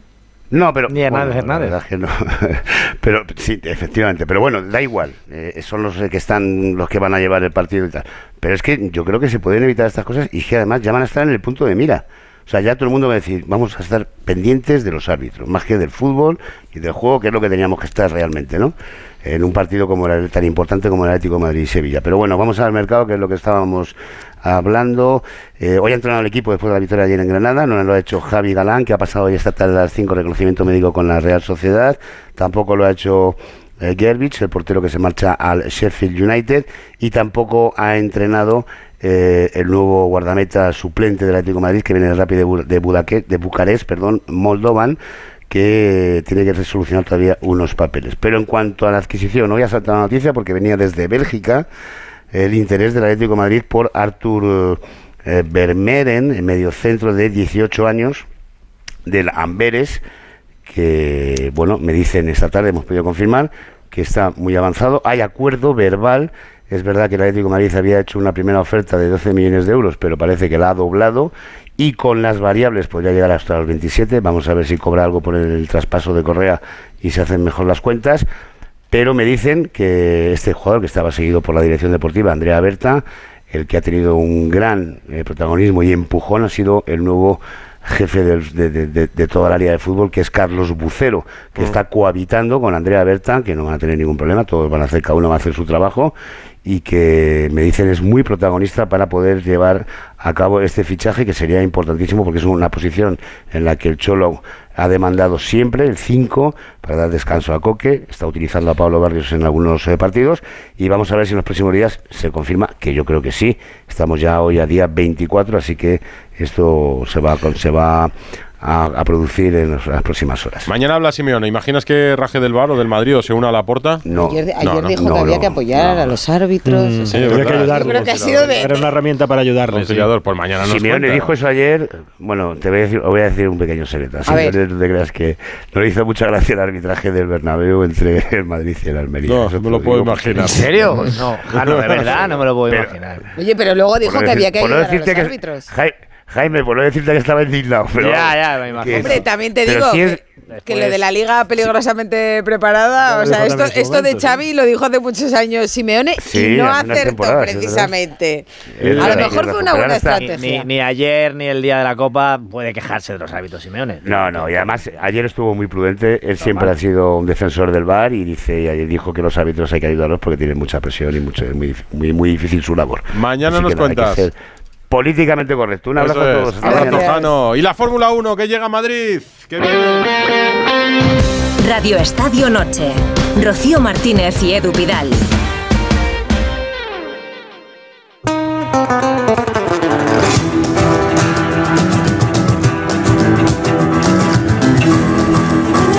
A sonar la Fórmula 1 en Madrid, porque es el himno de la Fórmula 1, pero en versión Era Spanish. Sí, sí, ha sido un- muy bonita, muy espectacular, muy nuestra, pero muy moderna también la presentación de la Fórmula 1 que llega a Madrid en el año 2026.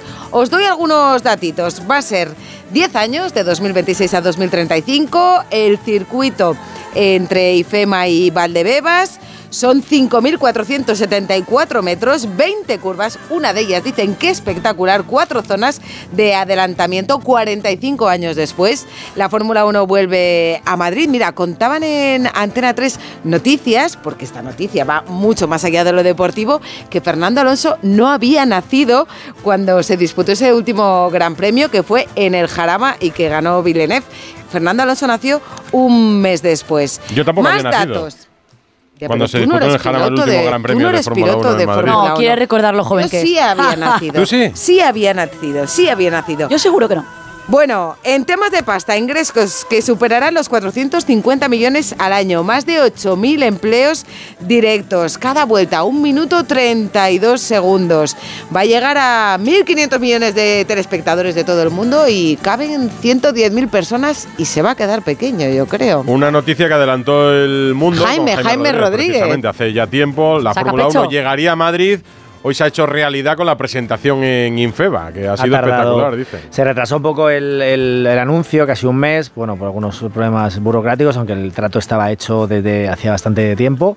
Y hoy, bueno, ha sido, un, como decís, un, un show aprovechando el musical Gua, que está en, en, en IFEMA, que animo a la gente que no lo conozca eh, o que venga a Madrid a ir a verlo, pues utilizando ese escenario y los, los artistas de Gua han hecho una presentación pues al nivel de lo que es la Fórmula 1. Y también un poco hilando con el objetivo de, de este Gran Premio y lo que ha seducido a- al Campeonato del Mundo, que es más, del, más allá del deporte y más allá de las curvas espectaculares y lo que ha contado Rocío de las especificaciones técnicas del circuito, pues que sea una experiencia eh, de todo lo que ofrece Madrid. Madrid no tiene playa, como decía la canción, pero ahora mismo está en un momento turístico eh, pues muy interesante. Bueno, invitamos a todos los madrileños a que vayan a Llanes, que tienen la posibilidad de disfrutar de la playa, la montaña, y por lo que quieran. ejemplo, y Madrid lo que va a ofrecer, pues bueno, una experiencia gastronómica, deportiva, etcétera, y es lo que, bueno, lo que he apuntando hoy, con mucho trabajo todavía por hacer, porque es cierto que las obras no empezarán hasta, hasta finales de este año, principios del 25, y bueno, es una inversión de ciento y pico millones y bastante obra que el alcalde de Almeida tiene que empezar a firmar licencias para que aquello llegue a tiempo a, os puedo decir que el, el plan es que sea en septiembre del año 26, la primera carrera del Gran Premio de España. Eh, estaban eh, el alcalde Almeida y la presidenta de la Comunidad de Madrid, Isabel Ayuso, vamos, que no cabían Díaz en sí de Ayuso. gozo, ¿eh? ¿Qué he dicho? Eh, Isabel Isabel Ayuso. Ah, Isabel Díaz Ayuso, protector. Isabel Díaz Ayuso, Isabel Díaz Ayuso, sí. Eh, pues que estaban que, vamos, que no cabían en sí de orgullo y de felicidad. Yo creo que Madrid ahora mismo puede conseguir cualquier cosa que se proponga. Hemos conseguido que venga la Fórmula 1 y vamos a conseguir tenerlo. Yo creo que no va a haber un escenario mejor en el mundo, un escenario urbano, unas condiciones como las que tenemos en Madrid. La gente que va a venir se lo va a pasar muy bien, lo puedo garantizar, porque no hay una ciudad con una oferta de ocio, cultura, gastronomía deportiva como la que tenemos. Así que tenemos todo para que sea un éxito, pero hay que trabajar muy duro para conseguirlo. El Gran Premio de Fórmula 1 va a dejar en la región más de 450 millones de euros cada año, va a generar 10.000 puestos de trabajo directos, más todos los indirectos, a través de nuestras cadenas de restauración, hoteles y una gran cantidad de planes de ocio, cultura, compras, espectáculos, que van a seguir haciendo de Madrid el mejor lugar Eh, Jaime, en 2026 tenemos Gran Premio de España en Madrid y Gran Premio de España en esa es- Barcelona. ¿o el, el Gran Premio de? España, eh, lo que ha quedado claro hoy, que el Gran Premio de España va a ser en Madrid, es lo que la Fórmula 1 se ha comprometido y bueno, y es lo que, lo que está planificado. Otra cosa es lo que sucede con Barcelona, que hoy Stefano Domenicali, el, el- el CEO de la Fórmula 1, es un tipo muy elegante y muy eh, bueno protocolario, eh, no ha querido incidir en lo que va a pasar con Barcelona. Yo creo que tampoco era el día No para era el día, no era el día. Y creo que de ha estado fría. muy bien decir que, que es compatible. Ya fueron compatibles dos grandes premios en, en España, en la época de Valencia y Madrid, y perdón, y Barcelona. Pero lo que me cuentan es que compatibilizar dos carreras en el, el estado actual que está la Fórmula 1, donde hay muchos países peleándose por, por la carrera, donde España no tiene los pilotos que tenía en el, en el 2000, no tenía ese boom de Fórmula 1, ¿no? Como tenía los, en- hace 10 o 12 años, eh, va a ser muy complicado y tendría que ser otra carrera que se tendría que llamar de otra manera y que Barcelona está peleando por ella. Hoy creo que el presidente de Generalitat ha dicho que, que van a trabajar, pero ahora mismo eso está en el aire, tienen que atar esa continuidad. Lo que hoy han afirmado es que el Gran Premio de España, y ya es una noticia, pues deja Montmeló y se va, porque Eh, tiene mucho peso el término. El hecho de que el capital sea privado al 100% ha sido decisivo para la FIA? O sea, esto es Sí, lo normal. las- no, no es lo normal. Hay países, por supuesto, en el Golfo Pérsico que es, es dinero estatal, donde allí les, les sobra, ¿no? Pero para ellos fue muy, muy importante porque la experiencia de Valencia salió bastante mal. eh, al final tuvo que ser la Generalitat de Valencia la que intentara abonar aquellas cantidades de dinero y aquello fue el traste. Y por tanto, que vaya a ser una empresa extranjera. Ahora se abre un concurso para que tres grandes promotoras de, de carreras, una es la que hace el Gran Premio de Miami, que es eh, del el propietario es Miami Dolphin, también una empresa holandesa y una empresa mexicana del Gran Premio de México, están peleando por hacerse con la promoción. Ellos ven que el negocio garantizan que, que, bueno, que merece la pena apostar por Madrid y quien se quede con la carrera va a ser la que pague el canon anual, la que pague a IFEMA por las instalaciones y, y la que invierta esos ciento y pico millones en unas, unas infraestructuras que, por cierto, se van a quedar para para siempre. Ese es el plan y ojalá salga, que no tenga que el ayuntamiento de la comunidad poner más dinero del mínimo que tendrá que poner en turismo, en, en publicidad o como ¿Alguno vivís en Valdebebas? No. ¿Para alquilar un balcón o para...? Yo, lo- yo lo he pensado, no, no, no, no vivo allí, tengo amigos que viven allí y digo, ostras, digo, hermana- tengo, tengo que ver cómo va el ¿Y circuito, digo, por porque, porque No. habrá alguna azotea Pero igual mira- que se vea. mira algo, eh, digo, sí, sí. Mira, Juanjo, Sí. que ha, que ha Ha presentado ha presentado la gala, eh, ella ha contado. Le han dicho que se ve. Que Yo- puede ir andando, ¿Sí? ha dicho. Andando Oye, sí. qué suerte. Pero verse no sé Yo si confío se- que con el carnet de prensa podamos acreditarnos, ¿no? Para ir a No, no. Y una curva no se, no se Yo podría he modificar... mandado, he mandado en el grupo familiar, eh, en cuanto he visto el circuito, lo he mandado grupo familiar y he dicho, no. Por la No se podría no modificar una curva, no se podría modificar una curva para que pasara por la casa de, Por la famosa de tu hermana rotonda, Leticia, ¿no? por la famosa rotonda de Valdebebas, por donde pasan los del Madrid, no, no pasa. Sería- Muy cerca. Ahí igual te sería- pilla sería bien. súper Por atractivo eso. por ¿no? delante La- de la ciudad deportiva del Real no. Madrid no pasa tampoco. Oye, una, una etapa de la Vuelta a España pasaba cerca del pueblo de Bustillo y Bustillo consiguió que al final pasaran por, el por el pueblo. Sí, sí.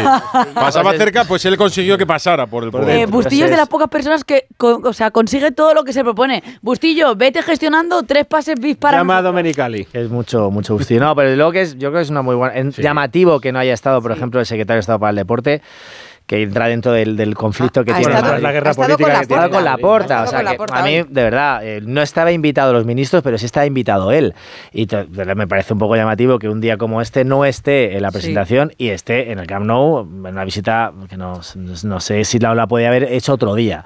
Tampoco ha estado el presidente de la Federación Española de, Fe- de Automovilismo, que también es muy llamativo y dice, bueno, que no han estado muy, están un poco dolidos de que no han estado, no han participado en la, en la gestión de, de un evento, que un evento que privado y que al final las federaciones en el automovilismo los que se limiten es a poner el sello de seguridad eh, al circuito y a poner los comisarios.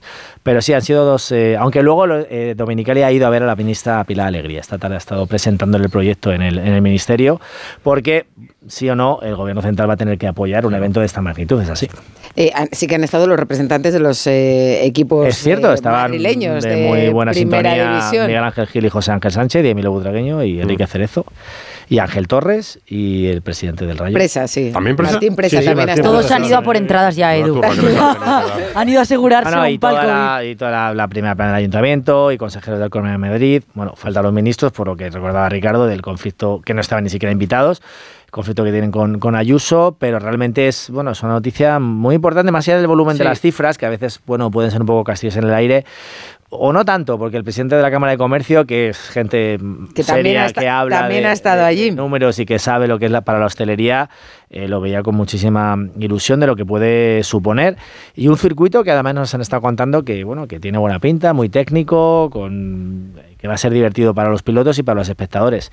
Vamos a ver que hay incógnitas por, por desvelar. Intentan que sea de noche para que quede más bonito el skyline de Madrid. O sea que en, en más atardecer caro, son ¿no? 36 millones de euros más por la iluminación. Casi nada. Eh, intentan que aunque sea en sí septiembre, cara luego, la luz, por ¿eh? dinero. Luego dicen que, no está, que la, la luz ha bajado de precio. Luego se, se, se traiga hacia mayo, junio, que son las fechas un poco más, más prime de, de Madrid, ¿no? San Isidro, días más largos, etcétera. Junio ya calor, ¿eh? Y luego eh, lo que hoy también hemos contado el mundo de, de MotoGP, que también están al habla con MotoGP para intentar enlazar eh, la siguiente fin de semana una carrera en el circuito que no podría ser exactamente el mismo circuito, pero con unas MotoGP modificaciones. también.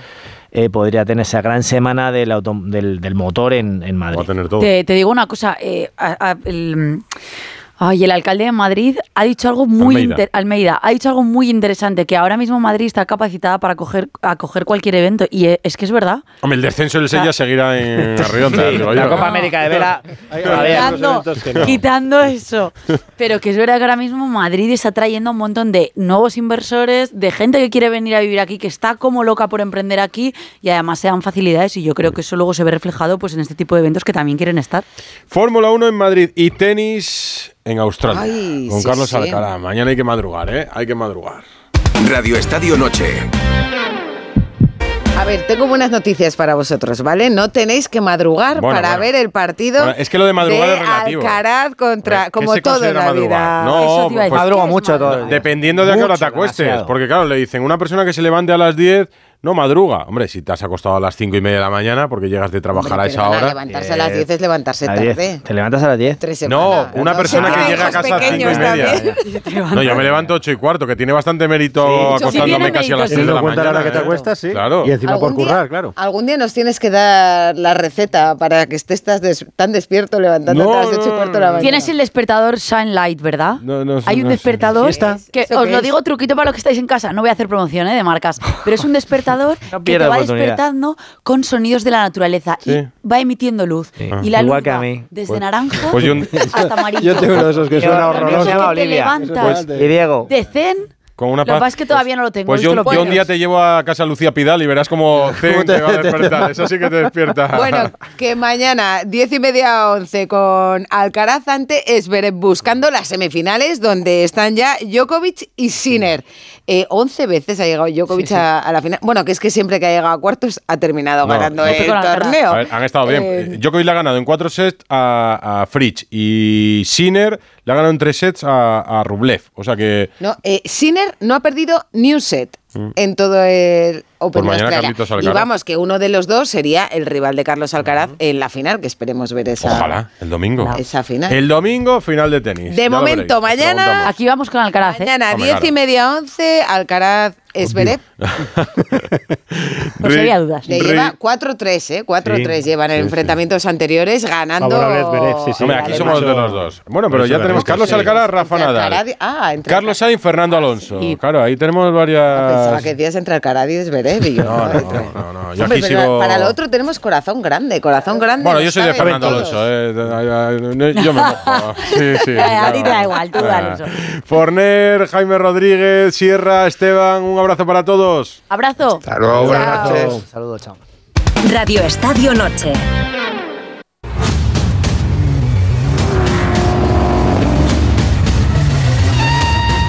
Hay que celebrar otra vez el Dakar, Rocío. Es un Por día- cuarta vez con Carlos Sainz Eh, ya, no es ¿eh? poca cosa. Me decía Pipo López, es el que más me ha emocionado. Pipo, muy buenas. Hola, ¿qué tal? Te, te lo decía y es que Si es la la has visto verdad. ganar mil veces, ¿por qué esta es la que más te ha emocionado? Pues, eh, de- de- de- a ver, es la que más me ha emocionado. De los cuatro Dakares que ha ganado, es el que más me ha emocionado. Pero es que lo hablaba con, con la mujer de Carlos, con Reyes, y ella me decía que a ella también. Pues mira, ¿por qué? Pues por muchas cosas. La, primera que ha sido el Dakar más duro de cuantos han disputado en Arabia y uno de los más duros que se recuerdan. Y luego también porque a pesar de que él dice que no es Superman, os tengo que, que explicar que es la primera vez que gana un piloto con su edad, con 61 años. Es la primera vez que un piloto de coches consigue ganar con cuatro marcas diferentes. Ganó con Volkswagen, ganó con Peugeot, ganó con Mini y ahora ha ganado con Audi. Es la primera vez que gana, que logra la victoria Audi, que es una marca mítica en el, en el mundo del automovilismo, y es la primera vez que gana un vehículo impulsado por, por energía eléctrica. Es decir, que, que son tantísimos los factores que quizás todo esto pues ha hecho que las emociones hayan sido mayores que, que en, veces an- que en veces anteriores. Pero ya digo, que él dice que no, que, que no es Superman. Yo, yo no digo que sea Superman, pero, pero cerca sí que anda. Carlos Sainz, buenas noches. Hola, ¿qué tal? Buenas noches. Enhorabuena. Muchas gracias. Oye, podrías decir que tienes 55, porque más no aparentas, pero repiten tanto lo de los 61. que No, al no, final- pero la edad biológica 45. No, ¿Qué no, va, sí. Eso- esas son historias, historias. ¿Feliz? Tengo, tengo 61 y no me quito ni uno, ni me pongo. Oye, ¿para ti también ha sido como para Pipo eh, tu Dakar más especial? Bueno, sin duda uno de los más especiales, no sé si el más, porque es difícil difícil destacar, es más reciente, siempre como que lo más reciente como que no sé, lo tienes más más vivo y te puede pero sí se dan unos condicionantes, porque estaba oyendo a Pipo que lo ha explicado bien. Lo ha resumido muy efectivamente Esos condicionantes pues sí hacen que sea un Dakar un poco diferente. Y ha sido el más duro, ¿por qué? No, bueno, ha sido un Dakar, si lo habéis seguido un poco, pues Sí, habéis sí. visto que Las cada día piedras, los cada día, pinchazos. pasaba, cada día era un drama, pasaban un montón de cosas. eh, cada día estábamos, bueno, pues viendo a ver qué nos, qué especial nos había preparado la organización. Y, y, bueno, el hecho que hayan pasado tantas cosas, pues demuestra que, que efectivamente eh, no- eh, el Dakar este año ha preparado una carrera muy dura. Sobre todo hemos el, el nivel de, de kilometraje por encima de piedras y, y- y de pinchazos ha sido muy alto y eso ha hecho pues que al final como solo llevamos dos neumáticos de recambio pues ha, ha complicado el tema. Y luego obviamente la etapa esa de, de 600 kilómetros de dunas seguidas que fue dura. Una carrera de resistencia porque iban cayendo favoritos a lo largo de, de cada una de las etapas. Eh, por ejemplo, ganas el Dakar sin ganar ninguna etapa, que es casi una estrategia, porque eso te ha ayudado quizás a, a no abrir nunca etapa que puede que haya sido bueno. Eh, Sí, al final alguna etapa sí hemos abierto porque hemos salido segundos en, en varias ocasiones y hemos adelantado, salimos de tres en tres minutos nos hemos puesto primeros, ¿no? En alguna ocasión. Pero bueno, es anecdótico eso y al final mm, es bueno no abrir, pero al final acabas abriendo, sea que si vas segundo y adelantas al que va adelante. Y en definitiva, como digo, es mm, prácticamente ane- anecdótico. Sí, lo decíamos porque lo seguíamos día a día y un día eh, hablábamos aquí con Pipo, con Sergio, que hablábamos cada día y, y nos decían, pues eh, seguramente mañana prueben todos a perder un poco de tiempo antes de la etapa maratón para salir eh, por detrás, es casi una estrategia perder tiempo, luego al día siguiente te pones líder. Claro, es que, pero en una carrera de resistencia pueden pasar tantas cosas que cualquiera sabe. No, bueno, aquí hay un, ha habido un día clave que ha sido el día de la etapa esta de 48 horas, que a diferencia de en otras ocasiones, pues era una etapa que en las motos no iban por la misma, no hacían la misma especial que nosotros. Entonces el, el coche que abría la especial, el coche que salía primero en la especial, pues no tenía huellas de motos y, y abrir una especial de 600 kilómetros en dunas, pues eh, nosotros entendimos que era penalizante y que era mejor salir atrás. Y ese ha sido el día que, que sí hicimos estrategia para no salir delante. Carlos, ¿qué hay detrás? Eh, bueno, detrás, delante, antes de, de este Dakar, la preparación. Hemos visto imágenes en tus redes sociales de tus pruebas de esfuerzo, de tus entrenamientos intensísimos. Mm, Sinceramente, hay, hay, este año la diferencia es que venía de una lesión del año pasado, que me hice daño y como todos sabéis, entonces pues eh, y que tengo un año más y que cuando vas cumpliendo años pues tienes que esmerarte un poco más en la preparación, pero casi siempre o siempre intento llegar bien preparado al Dakar porque me gusta sufrir en casa antes de ir al Dakar para no sufrir allí. Ya se sufre bastante. Y este año pues he tratado de prepararme lo mejor posible para, para llegar bien y he llegado bien preparado y, y, y bueno, pues hay, hay lo normal de alguien que quiera ir al Dakar a intentar ganar con mi edad y con y, bueno y las condicionantes que se da el que no lo haga así pues yo entiendo que va va un poco comprometido porque al final si no te preparas como, como toca vas a sufrir ah, demasiado y vas a bajar el ritmo o vas a acabar con más molestias de las que tocan. Eh, nosotros es que no nos imaginamos ya el Dakar sin Carlos Sainz. ¿El año que viene vuelves o...? De momento, como ya sabes la respuesta, porque me dices el día de la rueda de prensa, Había que intentarlo. Pues hay que, de momento estoy disfrutando de, de lo que ha pasado y, y, y ya habrá tiempo de pensar en el futuro y si hay algún programa lo suficientemente interesante y si hay las ganas y si hay la motivación y si hay el, no sé, se dan todos los condicionantes para, para empezar otra otra historia. Sería con otra marca, porque terminaba Audi este año ya en el Dakar. Sí, eso seguro. La motivación para. Hoy, cuando le decía a mi padre, pues vamos a meter a Carlos Sainz por la noche en Onda Cero, papá, no te lo pierdas. Y me dice, "Joder, en el 87 le vi yo ganar en Llanes. Me decía él, en, el año 87. claro, la, la motivación para estar casi 40, 40 años eh, ganando, ¿dónde se encuentra?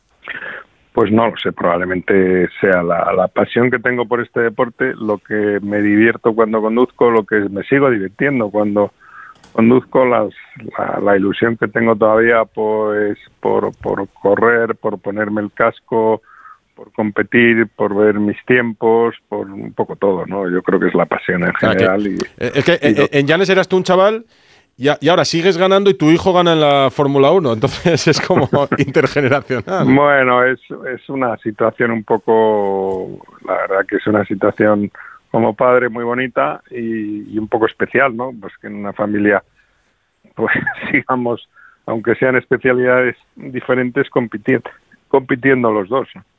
Eh, mm, hablabas con, con, Carlos, que estuvo contigo como, como tu familia ese último día del Dakar. Hablabas de la estrategia de la carrera, con él compartís, claro, como compartís profesión, aunque sea, la pista es un poco diferente, es verdad, la que tenéis cada uno. Sí, lo que pasa es que, bueno, pues él, al final, igual que yo entiendo un poco de Fórmula 1 y entiendo de carreras, pues él, quieras o no, también entiende de, del Dakar y y tiene, como he dicho en ocasiones, pues la verdad es que a veces eh, eh, alguien desde fuera te da un punto de vista diferente, sin contaminación, y luego él es, sinceramente, tiene una mente bastante bastante clara a la hora de, de ver las cosas y, bueno, pues siempre viene bien tener a alguien con quien comentar la, la estrategia, alguien que te recuerde ciertas cosas y en ese sentido pues he tenido un, un, un buen un buen confesor, un buen como se dice, advisor en español, que no me sale la palabra, un buen consejero, ¿no? Mm. Hablando, hablando de confesor, eh, creo que, que el cura del equipo bendijo el coche. Sí, había un, este año un cura que nos acompañó, un padre que, que, que bueno, pues yo le pedí antes de, de, de, de salir al Dakar que hacía mucha ilusión si pudiese bendecir el coche y así, así lo hizo. Y, y la verdad que le agradezco mucho el cariño con el que nos ha tratado toda la carrera. Pipo. Sí, Carlos. Oye, eh, supongo que ya estarás analizando las obras de ampliación de tu casa porque ya no caben los trofeos, ¿no? Van a ser como, como las del Bernabéu. Sí, sí. O, o, o, echar al perro. bueno, como sabes, los trofeos están en la oficina. Lo que pasa es que los del Dakar y Campeonato del Mundo sí los tengo en casa, ¿no? Y esos pues tampoco ocupan tanto. ¿Qué te ha parecido el circuito? Esta mañana has estado ahí en la presentación de la, del Gran Premio de España de Madrid, que será a partir de 2026. Sí, muy buenas noticias, ¿no? Hoy ha sido un día, la verdad, para, para celebrar porque eh, primero eh, el Gran Premio de España va a volver a Madrid después de, no sé si son 40 años. O Desde el 81. Sí. 81. Y bueno, pues como madrileño, pues te puedes imaginar que, que son magníficas noticias. Madrid tiene ahora un reto por delante muy bonito que es conseguir un excelente gran premio y estoy convencido que para Madrid todos los madrileños pues primero que lo van a conseguir y segundo que van a ser excelentes noticias. Uh -huh. eh, por cierto, Audi eh, va a la Fórmula a la sí. Fórmula 1 también. Sí, Audi ya, ya, anunció hace un año por ahí que, que en el 26 entraría en la, en la Fórmula 1. Podríamos ver a, a, Carlos Sainz, hijo, también en ah, Audi. Pensé en que ibas a decir momento. padre, digo, ya, hombre, ya no. bueno, eh, no tengo ninguna bola de cristal lo suficientemente potente como para saber qué va a pasar en el futuro, con lo cual, pues siento no, no poder no poder, pero hombre, Audi está claro que, que Audi es una marca que, que, es una garantía, ¿no? Siempre ha sido una marca que lo que ha hecho lo ha hecho muy seriamente. Carlos, ¿qué significa para ti tu copiloto, Lucas Cruz? Mm, Lucas ha hecho un Dakar extraordinario. Eh, quizá el Dakar más, más completo que ha hecho desde que está corriendo conmigo y, y así se lo he agradecido, ¿no? Pipo, una última para Carlos. Bueno, vamos a aprovechar que, estamos ya en puertas de, de, de, un rally que él ha corrido en innumerables ocasiones y ha ganado en varias de ellas, que es el rally de Monte Carlo. Empieza, empieza este fin de semana el Mundial de Rallys, que yo supongo, Carlos, que tú sigues, aunque ya no, aunque ya no vayas a las carreras y tal, lo sigues. ¿Cómo ves este inicio de temporada? ¿Cómo ves el futuro de, de que haya algún piloto español que esté, que, que intente recoger tu testigo? Pues mira, lo veo bien. Eh, espero que, que, vengan nuevas generaciones de pilotos y el Rally de Monte Carlo siempre es un rally importante del calendario. Espero que, que sea espectacular y que nos hagan disfrutar. Eh, el rally sigue los rallies siguen siendo mi pasión. Pues Carlos Sainz, ganador del Dakar Tetra, ganador del Sí, señor. Dakar. Es una conversación es para darte nada. la enhorabuena y que podamos celebrar otro pronto. Nos ilusionaría verte en la carretera. Un Un abrazo. un abrazo. Un abrazo, Carlos. Chao. Gracias, Pipo. Gracias a vosotros. El año que viene la quinta, la contaremos. A por ella. Tenemos a Bustillo por aquí. Hola, Busti. Buenas noches. Vamos con otros asuntos de la jornada, que hoy se ha clasificado ya la Real Sociedad para los partidos de semifinales de Copa. Mañana el siguiente en clasificarse va a ser el Mallorca o el Girona. Juegan a partir de las siete y media en Mallorca. Al mercado de fichajes hoy ha sido el protagonismo para Borja Iglesias, que se marcha cedido al Bayer Leverkusen hasta final de temporada, con una opción de compra de 8 millones de euros. A mí eso me sorprende. Sí. El Betis que opta a meterse en Europa. Ya, pero es que Borja, ceda Iglesias, Borja Iglesias. no ha metido un gol todavía en Liga, no Ya, bueno. tiene su temporada. Eh, Xabi Alonso le ha pedido porque se ha lesionado el delantero centro del Bayern Leverkusen que llevaba 17 goles y le puede hacer un buen servicio, No ha pensado Borja Iglesias. Bueno, el caso es que se va cedido hasta final de temporada con opción de compra de 8 millones de euros. Y es oficial la llegada de Gerson Mosquera, el central colombiano cedido por el Wolverhampton, al Villarreal, en este caso sin opción de compra. Se han trasladado al comité de competición las declaraciones de Melero, el jugador de la Almería, que después del partido del pasado domingo dijo que se sentía que le habían robado, que el juez de línea les amenazó. Pues las tiene que estudiar el comité de competición para ver si son merecedoras de sanción. En baloncesto, el, el Basque Girona, el equipo de Margasol, ha despedido a su entrenador, a Salva Camps. Y en el preolímpico, que ha empezado hoy, Brasil ha ganado 1-0 a Bolivia con un gol de a los 3 minutos. Carrera desde el centro del campo y chute desde fuera del área, gol de Endrick. Enseguida comentamos ya otros asuntos del día. Otros asuntos. Lo más emocionante del día, esta mañana en la sede del COE se ha despedido Cristian Toro. Un piragüista que junto a Saúl Carabioto consiguió el oro en Río 2016 en los Juegos Olímpicos en el K2. Además añade cuatro platas en campeonatos del mundo, dos oros en campeonatos de Europa. Uno de los grandes de nuestro deporte que a la hora de decir adiós, cuando No, le han pues puesto no un- podía hablar, cuando no le han puesto un vídeo en el COE repasando su carrera, estaba allí con compañeros, con su mujer. Con su- Carabioto, por ejemplo, estaba allí. y se ha, se ha emocionado y le ha costado mucho arrancar.